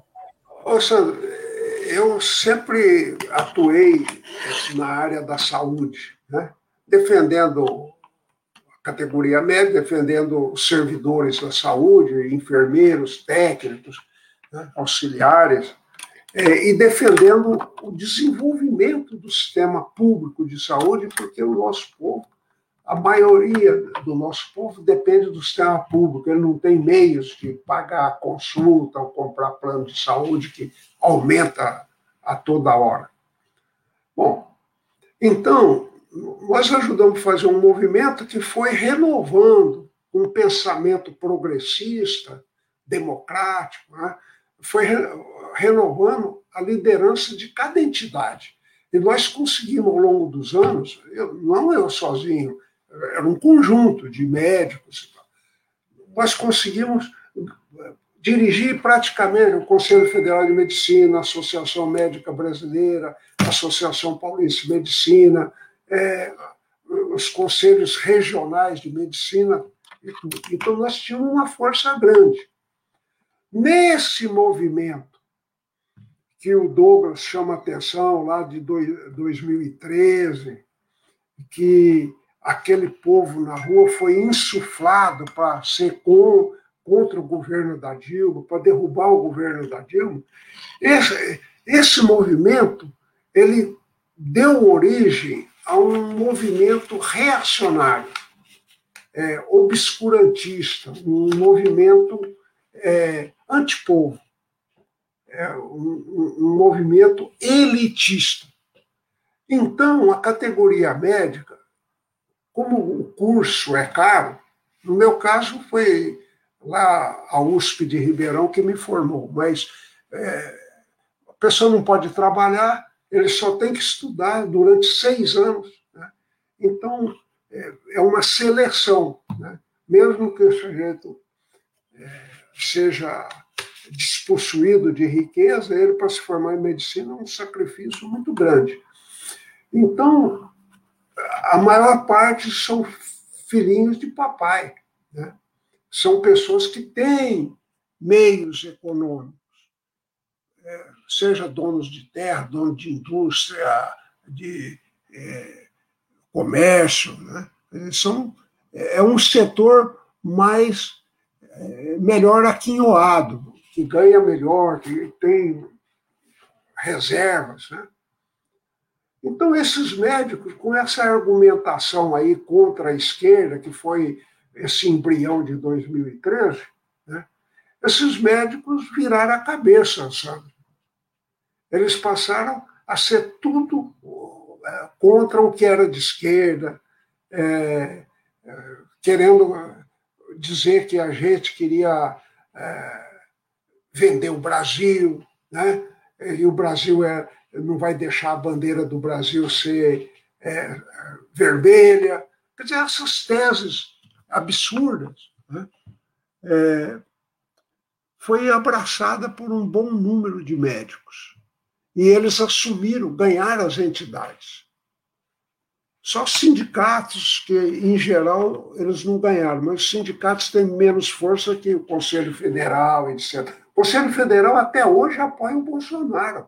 É, o presidente do Conselho Federal apoia a, a, a, o tratamento precoce com medicamentos que fazem mal, como cloroquina, etc. É um absurdo. É isso que virou o movimento médico. E eles é, também vendiam a ideia de que esses cubanos estavam aqui, é, não era para tratar de brasileiros, era para fazer guerrilha. Quer dizer, que coisa absurda, né? E, e falou, mas esse, esses médicos prestam serviço, é, você paga um, uma parte do, do que você paga, fica com o governo cubano. Né?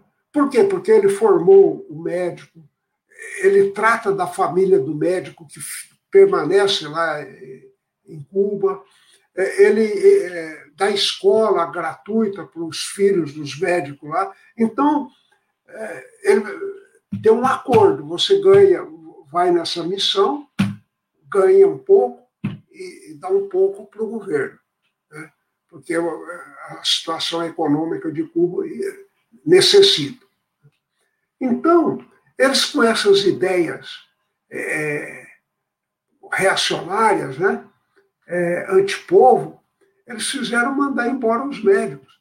E aqueles lugares que foram que saíram os médicos ficaram sem médico, porque o médico brasileiro, ele, como ele é, a maioria vem de um extrato social elevado,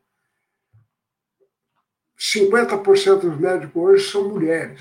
Né? Os pais não querem que ela vá lá numa, ficar atendendo lá numa favela, ou, ou, longe, lá no interior, lá do, atendendo os índios, lá em Mato Grosso. Né? E mesmo os médicos é, homens, eles também não querem, não. Eles, eles querem montar uma clínica é, especializada, porque é o que rende mais e tudo. Isso aí, cada um faz o que acha melhor. Mas é, eles não aceitaram ir lá atender. Ficou vago, ficou vazio o cargo. Né? E as, e as pessoas, pior é que as pessoas ficaram sem atendimento. Né? E perde a vida. Dependendo da doença, perde a vida. Então, esse é o movimento. Né? Nós estamos fazendo uma. Eu eh, tenho orientado, assim, incentivado, que se volte a ter o humanismo de antigamente. Antigamente, os médicos atendiam na Santa Casa e os pobres atendiam de graça. Cobravam de quem podia pagar e atendia de graça. Minha cidade, onde eu nasci, tem hoje 30 e poucos mil habitantes. É, e eu me lembro disso. Tinha dois médicos e eles davam, prestavam serviço à Santa Casa. Quem não podia pagar, ele atendia, internava, operava, tal, de graça. Né? Bom, então essa, essa é situação que nós estamos. É, temos que voltar a ter esse humanismo. O povo hoje vai. Eu, eu só aposentei agora, estou com 78 anos. Depois que eu aposentei, eu voltei a trabalhar num posto de saúde, uma unidade básica de saúde na periferia é, da Zona Norte. Né? E as pessoas vão lá, é, estão carentes, estão necessitando atendimento. Eu não vou brigar com o indivíduo, ele não pegou a vaga, mas ele está tá sofrendo. Eu pego e atendo. Ah, não vou mandar ele de volta para casa. Nunca fiz isso. Né? E aí eles também identificam e um fala para o outro. Lá tem um médico que se comporta desse jeito. Né? É, atende bem a gente, é, trata a gente humanamente. Né? E aí a turma vem, vem, vem. Só que agora com essa pandemia, ficou muito grave, porque eu tenho problema de saúde, e que se eu pego uma pneumonia aí é difícil escapar. Aí eu, eu pedi demissão é, para outro mais jovem entrar. Jamil, a gente está terminando a nossa entrevista aqui, mas a última pergunta, que é direta, mas ela é complexa, a gente reconhece, mas a gente mesmo assim gostaria de ouvir tuas considerações sobre ela, já nessa fase final aqui da nossa entrevista, que é qual é, na tua opinião, a maior ameaça para a paz entre os povos hoje, na realidade de hoje, na conjuntura de hoje. Então, como você identifica isso? Aonde a paz, que a rigor, a gente sabe, essa paz pela qual você milita e todos nós somos solidaridários, ela nunca aconteceu para todos, né? É, mas aonde que ela se encontra mais ameaçada hoje? Por quem? Nesse mundo. Eu queria que você falasse nas suas considerações finais. Douglas, eu agradeço muito e vou tentar resumir. É, o, o, capitalismo, que é o sistema em vigor aqui no Ocidente, né, é, o capitalismo ele está em crise desde 2008, uma crise profunda, com muito desemprego, com é, muito problema. E é, com a pandemia piorou. Quer dizer que a situação ruim é pela crise do capitalismo, mas com a pandemia piorou a, a crise, aprofundou a crise, aprofundou o desemprego, aprofundou as falências, aprofundou uh, todas as desigualdades. E o imperialismo, né, que é a forma de que exerce o poder o, o, o, nos países mais ricos, né? o imperialismo, principalmente o imperialismo norte-americano, ele precisa explorar mais para sair da crise. Ele precisa explorar o petróleo, os minérios, a mão de obra, ele precisa explorar os povos para ir dinheiro para lá e a partir desse dinheiro chegando em maior quantidade, eles conseguem se safar da crise que estão vivendo. Então, o, o imperialismo em crise, que é o capitalismo na sua forma mais desenvolvida, né? o imperialismo em crise, ele, ele busca a guerra porque aí ele produz arma, vende arma muito cara, né? É, então é uma maneira de, de ganhar mais dinheiro, né? É, mais riqueza. Então ele sempre procura a guerra. E ele está procurando, ele já até nomeou, Douglas, quem é o inimigo principal dele. É a China. A China não, não quer guerra. Ela não tem a guerra. Agora, ela se uniu lá com, com a Rússia né, para se defenderem é, mutuamente. Então, lá na, na, na, lá na ONU, o Conselho de Segurança da ONU é, tem cinco membros. A Rússia e a China são contra os Estados Unidos, não deixa. A, a Rússia, a China é, conversa com a Rússia e fica esperando a proposta da, dos Estados Unidos. Ah, nós queremos bombardear, é, porque é um perigo e tal, nós queremos bombardear, invadir a Venezuela, porque lá não é democracia, lá não respeita os direitos humanos. Aí a China e a Rússia votam contra. Né? Aí vocês querem. Cê, nós não queremos que vocês invadam, mas vocês não vão usar o nosso nome, tem nosso apoio para isso. E, bom, então, essa é a situação que nós estamos vivendo. Né? Aí isso se desdobra. Né? O, o, para a Venezuela é muito rica em petróleo. Para eles é, dominarem a Venezuela de novo, eles precisam derrotar o, o Maduro, que é do, do, do regime político progressista, é, que defende a autonomia, que é a, a Venezuela. Né? Aí, para não ter o exemplo de Cuba, que Cuba, como é uma ilha, ela não tem quedas d'água para ter uma hidrelétrica e tal. Ela precisa de ter outros bens. Então, ela se desenvolve aqui no Japão, também uma ilha. Né? Então, desenvolve tecnicamente. Você vê que Cuba já produziu dois, duas vacinas, já estão prontas, já estão usando duas vacinas que eles fabricaram. Mas pelo bloqueio norte-americano, eles não têm seringa para aplicar a vacina.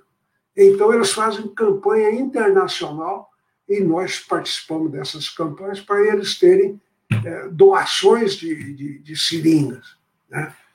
Bom, então, é essa questão. E nessa crise, desenvolveu, veio à tona uma corrente que sempre existiu, desde aqui no Brasil, desde o tempo do Plínio Salgado, é, de extrema-direita.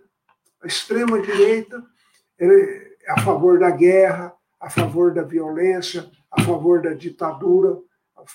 Quer dizer, então, é, essa extrema-direita, que o Bolsonaro é um expoente, ele, os filhos dele, são expoentes dessa extrema-direita, chegaram no poder.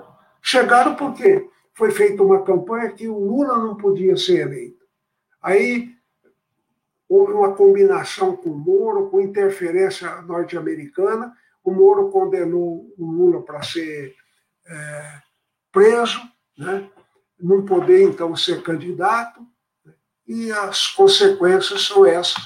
Fizeram uma campanha que quem é contra o Lula, o antipetismo e tal, vota, pode votar no diabo, mas é melhor que o Lula. E votaram no diabo mesmo, né? que é o Bolsonaro. Agora ele está mostrando como ele é. Né?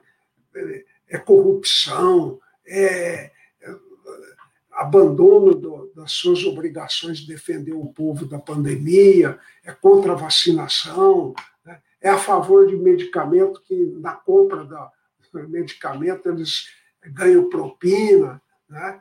Quer dizer, até para comprar vacina, está provado lá pela CPI que houve é, corrupção. Né? Corrupção. E tinha gente intermediando a compra de vacina que, que nem era desse setor farmacêutico, nada era uma maracutaia para ganhar muito dinheiro. Eles ganharam muito dinheiro na compra de vacina, até hoje estão ganhando. Né? Então, é, nós precisamos da solidariedade. Você vê que as manifestações aqui no Brasil contra o Bolsonaro, elas, é, muitos em muitos países do mundo, as pessoas se concentram lá, brasileiros e e, pessoas daquele país mesmo, apoiando que se mude, faça o um impeachment é, do Bolsonaro para acabar esse governo e que nasça um governo democrático. É, é, nós temos que trabalhar é, nesse sentido. Quem deve governar o Brasil deve respeitar a Constituição, né? deve respeitar os, os direitos do povo. O povo, em dois anos e meio de Bolsonaro, perdeu muito direito, muito direito. Né? É, a vida está bem pior do que antes. Então, nós precisamos nos livrar de, de, de, um governo como esse. E ele quer ser candidato de todo jeito. E depois, se não ganhar, ele está dizendo que é, ele não sai do, do governo porque foi fraudado. Ele, antes mesmo da eleição, um ano, mais de um ano antes, ele fala que está sendo surrupiada. Olha que, que coisa maluca. Antigamente, o voto impresso né, era um, um, voto com mais chance de ser manipulado, e através da, da, do voto eletrônico, mais garantia de, um, de uma eleição limpa. Né? Mas eles querem o contrário, quer voltar ao voto impresso. Então, é, é essa situação. O Sebrapaz é uma entidade que, como está tudo em crise, é, nós temos muita coisa a fazer. E vocês, o Douglas, o Sandra, a, a Tânia, é, é, tem muito a, a, que contribuir, porque vocês são pessoas conscientes, lideranças é, com bastante apoio, lúcidas, né? comprometidas com o progresso do nosso país e com a democracia. Eu quero agradecer muito a oportunidade, Douglas, e, e até de te rever, porque fazia tempo que eu não te revia. E agora conhecendo o Sandro também. Obrigado. É, Jamil, para a gente é uma satisfação ter conversado com você aqui na Rádio Brasil Atual Litoral, uma rádio web que é acompanhada por uma comunidade aqui da Baixada Santista e teve a oportunidade de conhecer aqueles que ainda não conheciam é, você e a sua trajetória de luta tão importante para todos nós. A gente, é, além de agradecer, é, quer também é, convidar você para, em outras oportunidades, conversar conosco sobre essa pauta né, que dá conta da necessidade imperiosa da paz, que é uma necessidade da humanidade né, para sobreviver como tal, como você bem disse aqui. Então, a gente te agradece e um abraço. você aqui. Obrigado, Jamil Murad, pela entrevista. Tchau. Tchau, Jamil. Obrigado. Obrigado. Um abraço. Valeu. Bom, Sandro, como você pôde ver aí, né, uma figura da maior importância na trajetória da democracia brasileira, o Jamil, ele é a, assim a característica, né, da, do trabalho do Jamil que eu é, chamava a minha atenção, mas chamava a atenção de todo mundo, né? Não era só minha, não. Era como ele é incansável, incansável, incansável. E a disposição de luta dele é permanente, em, como ele disse aqui, à frente das múltiplas causas de interesse é, da sociedade brasileira. E ele, como parlamentar, era um parlamentar que tinha é, presença, presença mesmo, é, em todos esses movimentos aos, aos, quais ele falou. Aliás, ele listou, né, alguns aqui na, na, na história aqui da Baixada Santista, a história recente, né, dando conta da participação dele, com detalhes, né, como a gente viu. É, uma figura. Exatamente.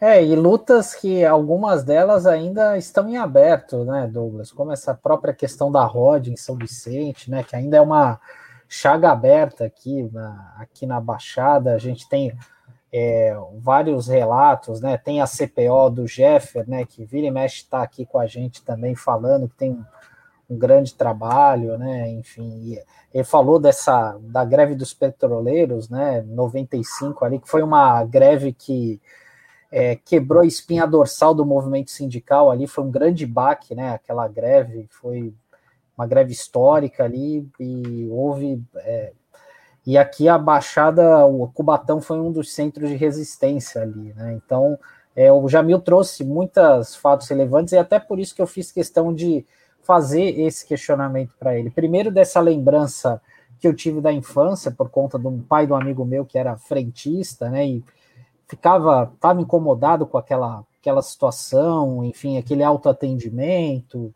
enfim, foi justamente uma lei do Jamil que vetou isso, acabou com essa ideia aqui no Estado, né? E também a questão da meia entrada, né? Que é algo que muitos estudantes, professores acabam usufruindo hoje em dia, né? Então, foi uma ideia excelente do Jamil, que até hoje vigora, né? Então, infelizmente agora nem tanto, né, por conta da questão da Covid, tudo parou, né, mas certamente é, agora com uma boa parte da população vacinada, aos poucos o setor cultural vai estar tá reagindo e novamente a gente vai estar tá usufruindo disso.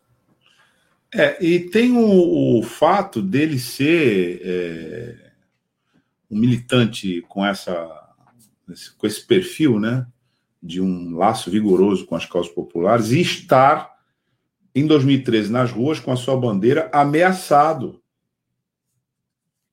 Isso foi muito, isso repercutiu é, a foto dele sobre ameaça com a bandeira do Partido Comunista do Brasil, o partido dele desde sempre, né? E ele é, enfrentou aqueles militantes para dizer: ninguém vai tirar a minha bandeira. Foi isso que ele falou.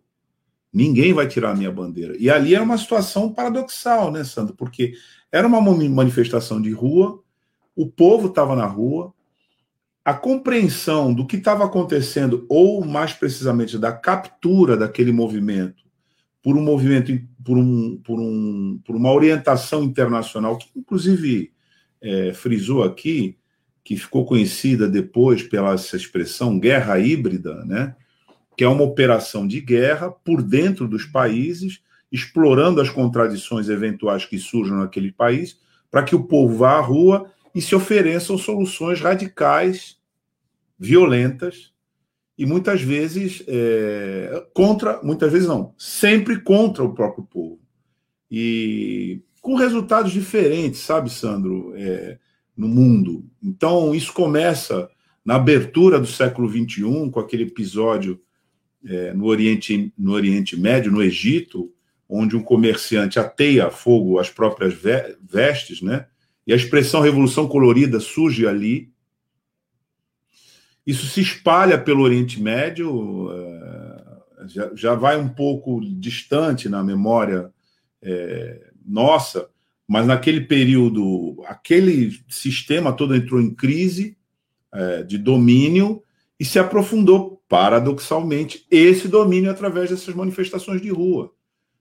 É, isso veio misturado com, com, com, manifestações de rua legítimas que contestavam o domínio, na expressão aqui que o, o Jamil usou, né, imperialista, como o movimento na Espanha, o Podemos, que começa com esse vigor das ruas também, na Grécia, teve grandes manifestações de rua contra é, a política da União Europeia, que era uma política financista que punia países da periferia da Europa, que é onde, infelizmente, a Grécia, e economias periféricas né, na Europa, como a Grécia é, é, e teve um governo até, num primeiro momento, insurgente contra isso, depois teve que recuar mas também a gente viu manifestações desse tipo nos próprios Estados Unidos, como a que se dava em Wall Street, né?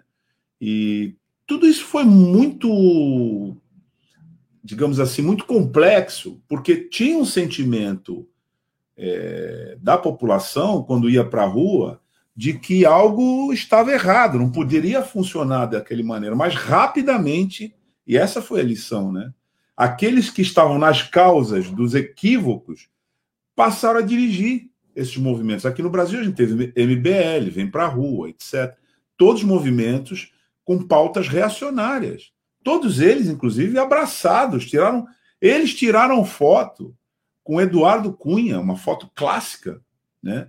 na iconografia desse movimento que a gente vê aqui, no gabinete do hipercorrupto Eduardo Cunha quando ele se dispôs né, a encaminhar o pedido de impeachment contra a presidenta Dilma. E eles eram base de apoio do Bolsonaro. E esse movimento aqui, assim, em termos de é, dinâmica social, de integração social, ele começa assim em 2013. Com aquela palavra de ordem que não são só os 20 centavos, por conta do aumento da condução naquele momento, mas ele foi rapidamente é, cooptado por uma pauta regressiva. No contexto disso, veio a ponte para o futuro, com uma promessa de que os problemas do Brasil seriam resolvidos e todos os direitos importantes sociais foram suprimidos, esmagados a partir daí. E a própria estrutura patrimonial do Estado brasileiro também foi entregue ao aqueles que promoviam a Revolução Colorida. Só para a audiência aqui nossa ter isso, é, vamos dizer, em perspectiva, é uma tática de guerra. Uma tática de guerra, isso não é uma expressão retórica, é uma tática de guerra construída pelo, pelas Forças Armadas norte-americanas, pelo Pentágono, que tem documentos sobre isso, que envolve operações militares diretas, clássicas, como ocupação, mas é, operam também com a projeção de poder, é, mobilizando a população contra o seu próprio país, causando esses tumultos e isso não é só porque eles são maus, isso é porque eles entram e dominam não só a direção política ideológica desses países através de prepostos, como a gente vê aqui no Brasil, mas dominam as riquezas desses países. Então, é um fenômeno que aconteceu, mas que a gente viu, né, Sandro? Alguns já tomando consciência disso, e o Jamil Murad é um símbolo desse momento com a sua bandeira, dizendo: ninguém vai tirar a bandeira da minha mão, ninguém.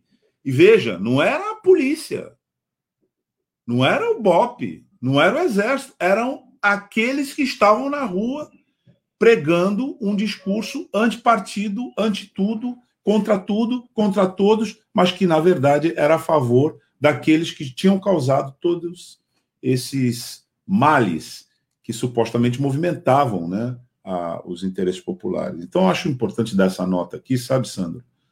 Para entender o contexto e a figura, né, a importância de um militante como o Jamil Murad, é, que a gente acabou de entrevistar aqui. Bom, a gente vai trazer aqui né, o Donald, porque hoje é dia do Arte Bancada, né?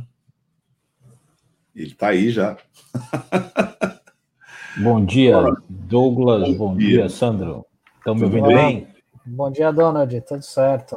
Arte bancada Legal. agora que já está né, com o pano de fundo das Olimpíadas, né? Então, com alguns resultados já importantes, inclusive para cá, né? Para nossa região, não é isso, Donald? Acho com que certeza. Deve figurar de qualquer maneira na edição de hoje do Arte Bancada. O que, que nós vamos ter? hoje? Não, na, na, na verdade, assim, a gente nas últimas, nas últimas edições do Arte Bancada, a gente vem tratando desse tema das Olimpíadas, Paralimpíadas, é, com representantes aqui de Santos, da Fundação Pro Esporte e tal. E aí hoje a gente vai dar uma quebradinha. A, a gente, nos destaques do dia, com certeza, os nossos membros da bancada vão, vão comentar ali sobre as Olimpíadas, mas o nosso entrevistado de hoje, nossa entrevistada de hoje vai fugir um pouco do, desse tema. Tem aí, Taigo? a, a arte, hoje nós vamos falar sobre yoga, é, Douglas. Os benefícios da yoga para crianças e adultos. A yoga que é uma prática milenar aí, vindo, é, vamos conhecer um pouco mais, mas até onde eu sei, vindo lá da Índia, muitas pessoas praticam yoga. E vamos trazer a Andrea Rossi, que vai falar sobre os benefícios para crianças e adultos. É, vocês conhecem yoga? Já praticaram yoga? Não, nunca Isso pratiquei. a gente conhece. Tenho amigos que praticam, que fazem já há bastante tempo. Olha, Donald, conheço, admiro, tenho vontade, porque quando você vai vendo a sua dificuldade, né, e a, a pouca flexibilidade que você tem, você fala, poxa vida, tá na hora, né? E, interessante é que, que é um trabalho que você faz, como você mesmo disse, do corpo, né? Mas também da mente tem a, a, prática da respiração, a questão da mente. Vamos, vamos entender um pouquinho hoje sobre o yoga. Fica feito o convite para todos que estão nos acompanhando e para vocês também. Ótimo. É... Bom, é isso, né, Sandro? A gente, é. na edição de hoje, tá aqui o Taigo botou aqui a chamada, né? Arte Bancada toda segunda às 17h30 na Rádio Brasil Atual Litoral Web. E a gente vai encerrando a edição de hoje, nesse 26 de julho, né, do nosso Manhã Brasil Atual Litoral, onde a gente teve a entrevista com Jamil Murad e pedindo para que você, se ainda não é, assinou né, o nosso canal no YouTube, se ainda não segue a gente nas redes digitais, assine, passe a seguir, porque você fica informado da nossa programação previamente. Né, e a gente, como você teve a oportunidade de ver aqui, tem sempre entrevistas e uma programação interessante que, de certa maneira, dá a pauta né, que justifica né, a chamada né, notícias que as outras não dão. Tá bom? Então é isso. Até Diga. queria aproveitar esse momento olímpico que a gente tem, a gente não pode deixar de falar é, da, da conquista que o Brasil teve né, na madrugada de hoje com a Raíssa Leal, com a Fadinha, né, com, ganhou a medalha de prata aí, acho que emocionou muita gente. E até aproveitando a presença do Donald aqui, eu lembro que na nossa época da escola, quando a gente ganhava aquela medalha no interclasses ali do futebol, do basquete, a gente já fica todo orgulhoso. Agora imagina só como deve estar essa menina, né? Com 13 anos de idade, né? Com uma medalhista olímpica, subiu muito o sarrafo aí para a molecada, né? Então é, foi, foi algo muito legal. É, me prendeu a atenção ontem na TV, foi muito legal mesmo, assim. É, uma conquista e, e o pódio ali, todas. É, e, e provou que skate não é para mulher, é para menina, né? Porque a medalha, a medalha de ouro tinha 13 anos, a japonesa, a terceiro lugar tinha 16 anos, somados as, as três têm 42 anos, né? Então foi muito legal, muito legal mesmo. Ô, Donald, com certeza, as, as... Não, com certeza, estão me ouvindo bem? Tem, e o skate tem tudo a ver aqui com a nossa região, né? O surf, né? É, assim, a gente tem visto as trilhas sonoras das matérias, até mesmo de propagandas do Charlie Brown, né? O, o Chorão, que foi um grande representante da música, levou o skate para para todo quanto é lado, esse tá no DNA santista, né? A própria Praça dos Palmares, né, foi algo que virou um templo ali dos skatistas, que foi uma conquista do governo Telma, né? Surgiu ali durante o governo Telma, então é algo bem legal, né? Enfim, e o e o próprio o Kelvin Hoffler, né, que é aqui da região, aqui do Guarujá, ganhou também a medalha de prata aí no sábado, né? Então foi muito legal mesmo, se superando aí, ele estava lesionado com uma lesão no ombro, mas fez muito bonito lá em Tóquio, né? Minha pergunta Lembrando final. Lembrando que o skate é uma modalidade. Pode falar, Douglas, pode falar. A minha pergunta final é para vocês dois. Se vocês dois se aventuraram no skate. Ah, eu, Com eu não. ali na nossa na infância. Mas é, é só, só o básico do básico, né? É que nem no futebol, só dando um passinho para lá, pra, não, passei longe disso aí, do que a, a nossa fadinha é, brilhantemente. É, você sabe por que, que ela tem esse apelido, Douglas? Fadinha? Ah, agora está repercutindo muito na internet, né? Eu vi, inclusive, com a ela com a fantasia, com a, com a, com a ela caracterizada, né? Os primeiros tombos, inclusive, com as asinhas e tudo. Isso. Em 2015 viralizou um vídeo dela dando uns, fazendo umas manobras de skate, ela com, a, com, uma, com uma roupa de fadinha. Por isso que ela isso. tinha, é, por isso que viralizou, ficou com esse apelido até hoje é a nossa fadinha pouco imaginava que ela ia ser, na verdade, uma representante de toda a magia mesmo, né, que envolve esse esporte, porque no imaginário da juventude, né, esse esporte é um esporte muito associado, assim como o surf, né, à ideia de liberdade, né? É muito interessante isso, né?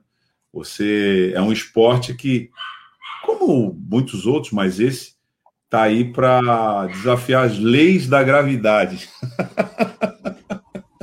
e vencer, né? E vencer. Olha, só registrando aqui que o Taigo está dizendo o seguinte: que ele sim praticou é, skate e ainda acrescentou: andei muito na infância e na adolescência. é pena na minha geração, que é anterior à de vocês, que carrinho de rolemã não tenha virado modalidade olímpica. Você seria um campeão, né?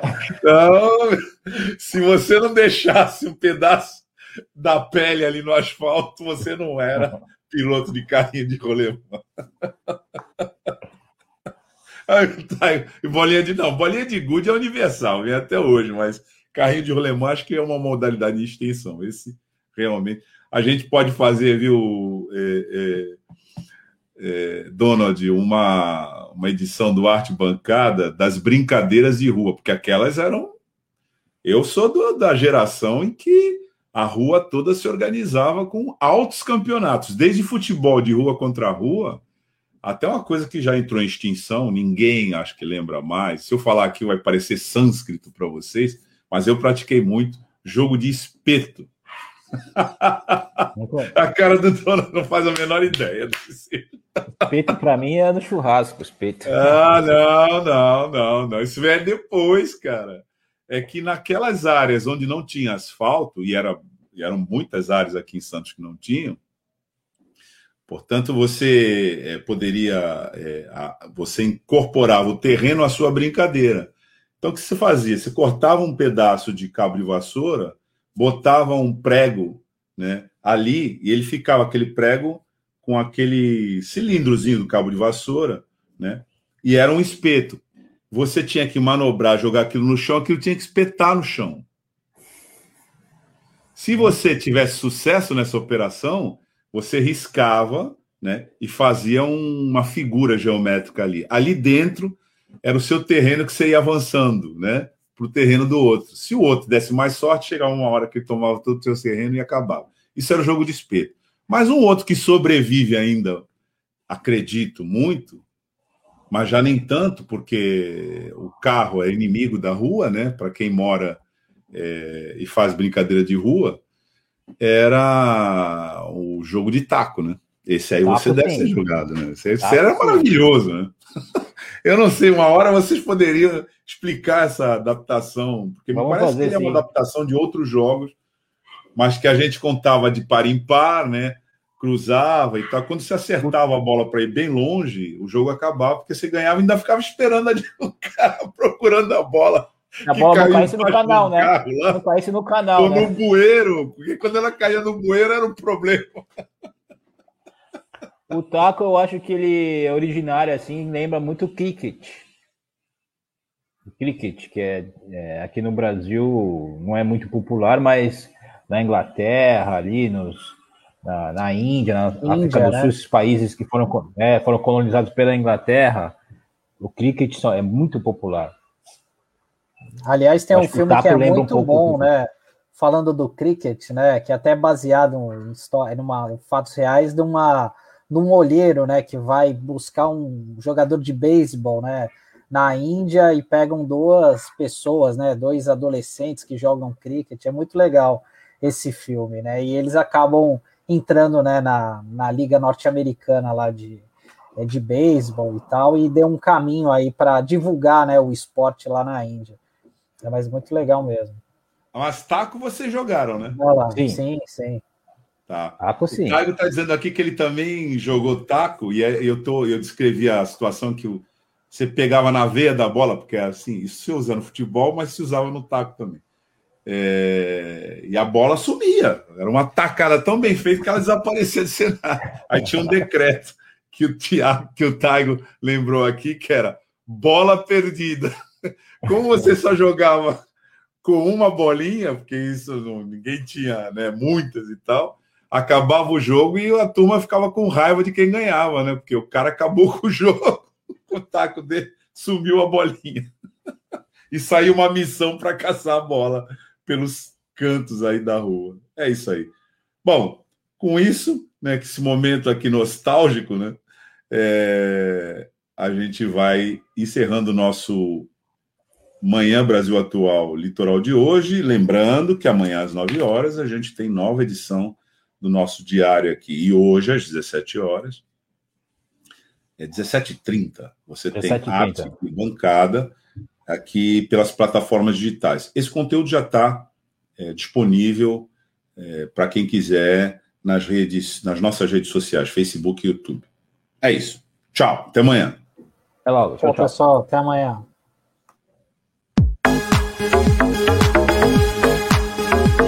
Rádio Brasil Atual Litoral é uma realização da Fundação Setaporte, apoio cultural do Sindicato Setaporte.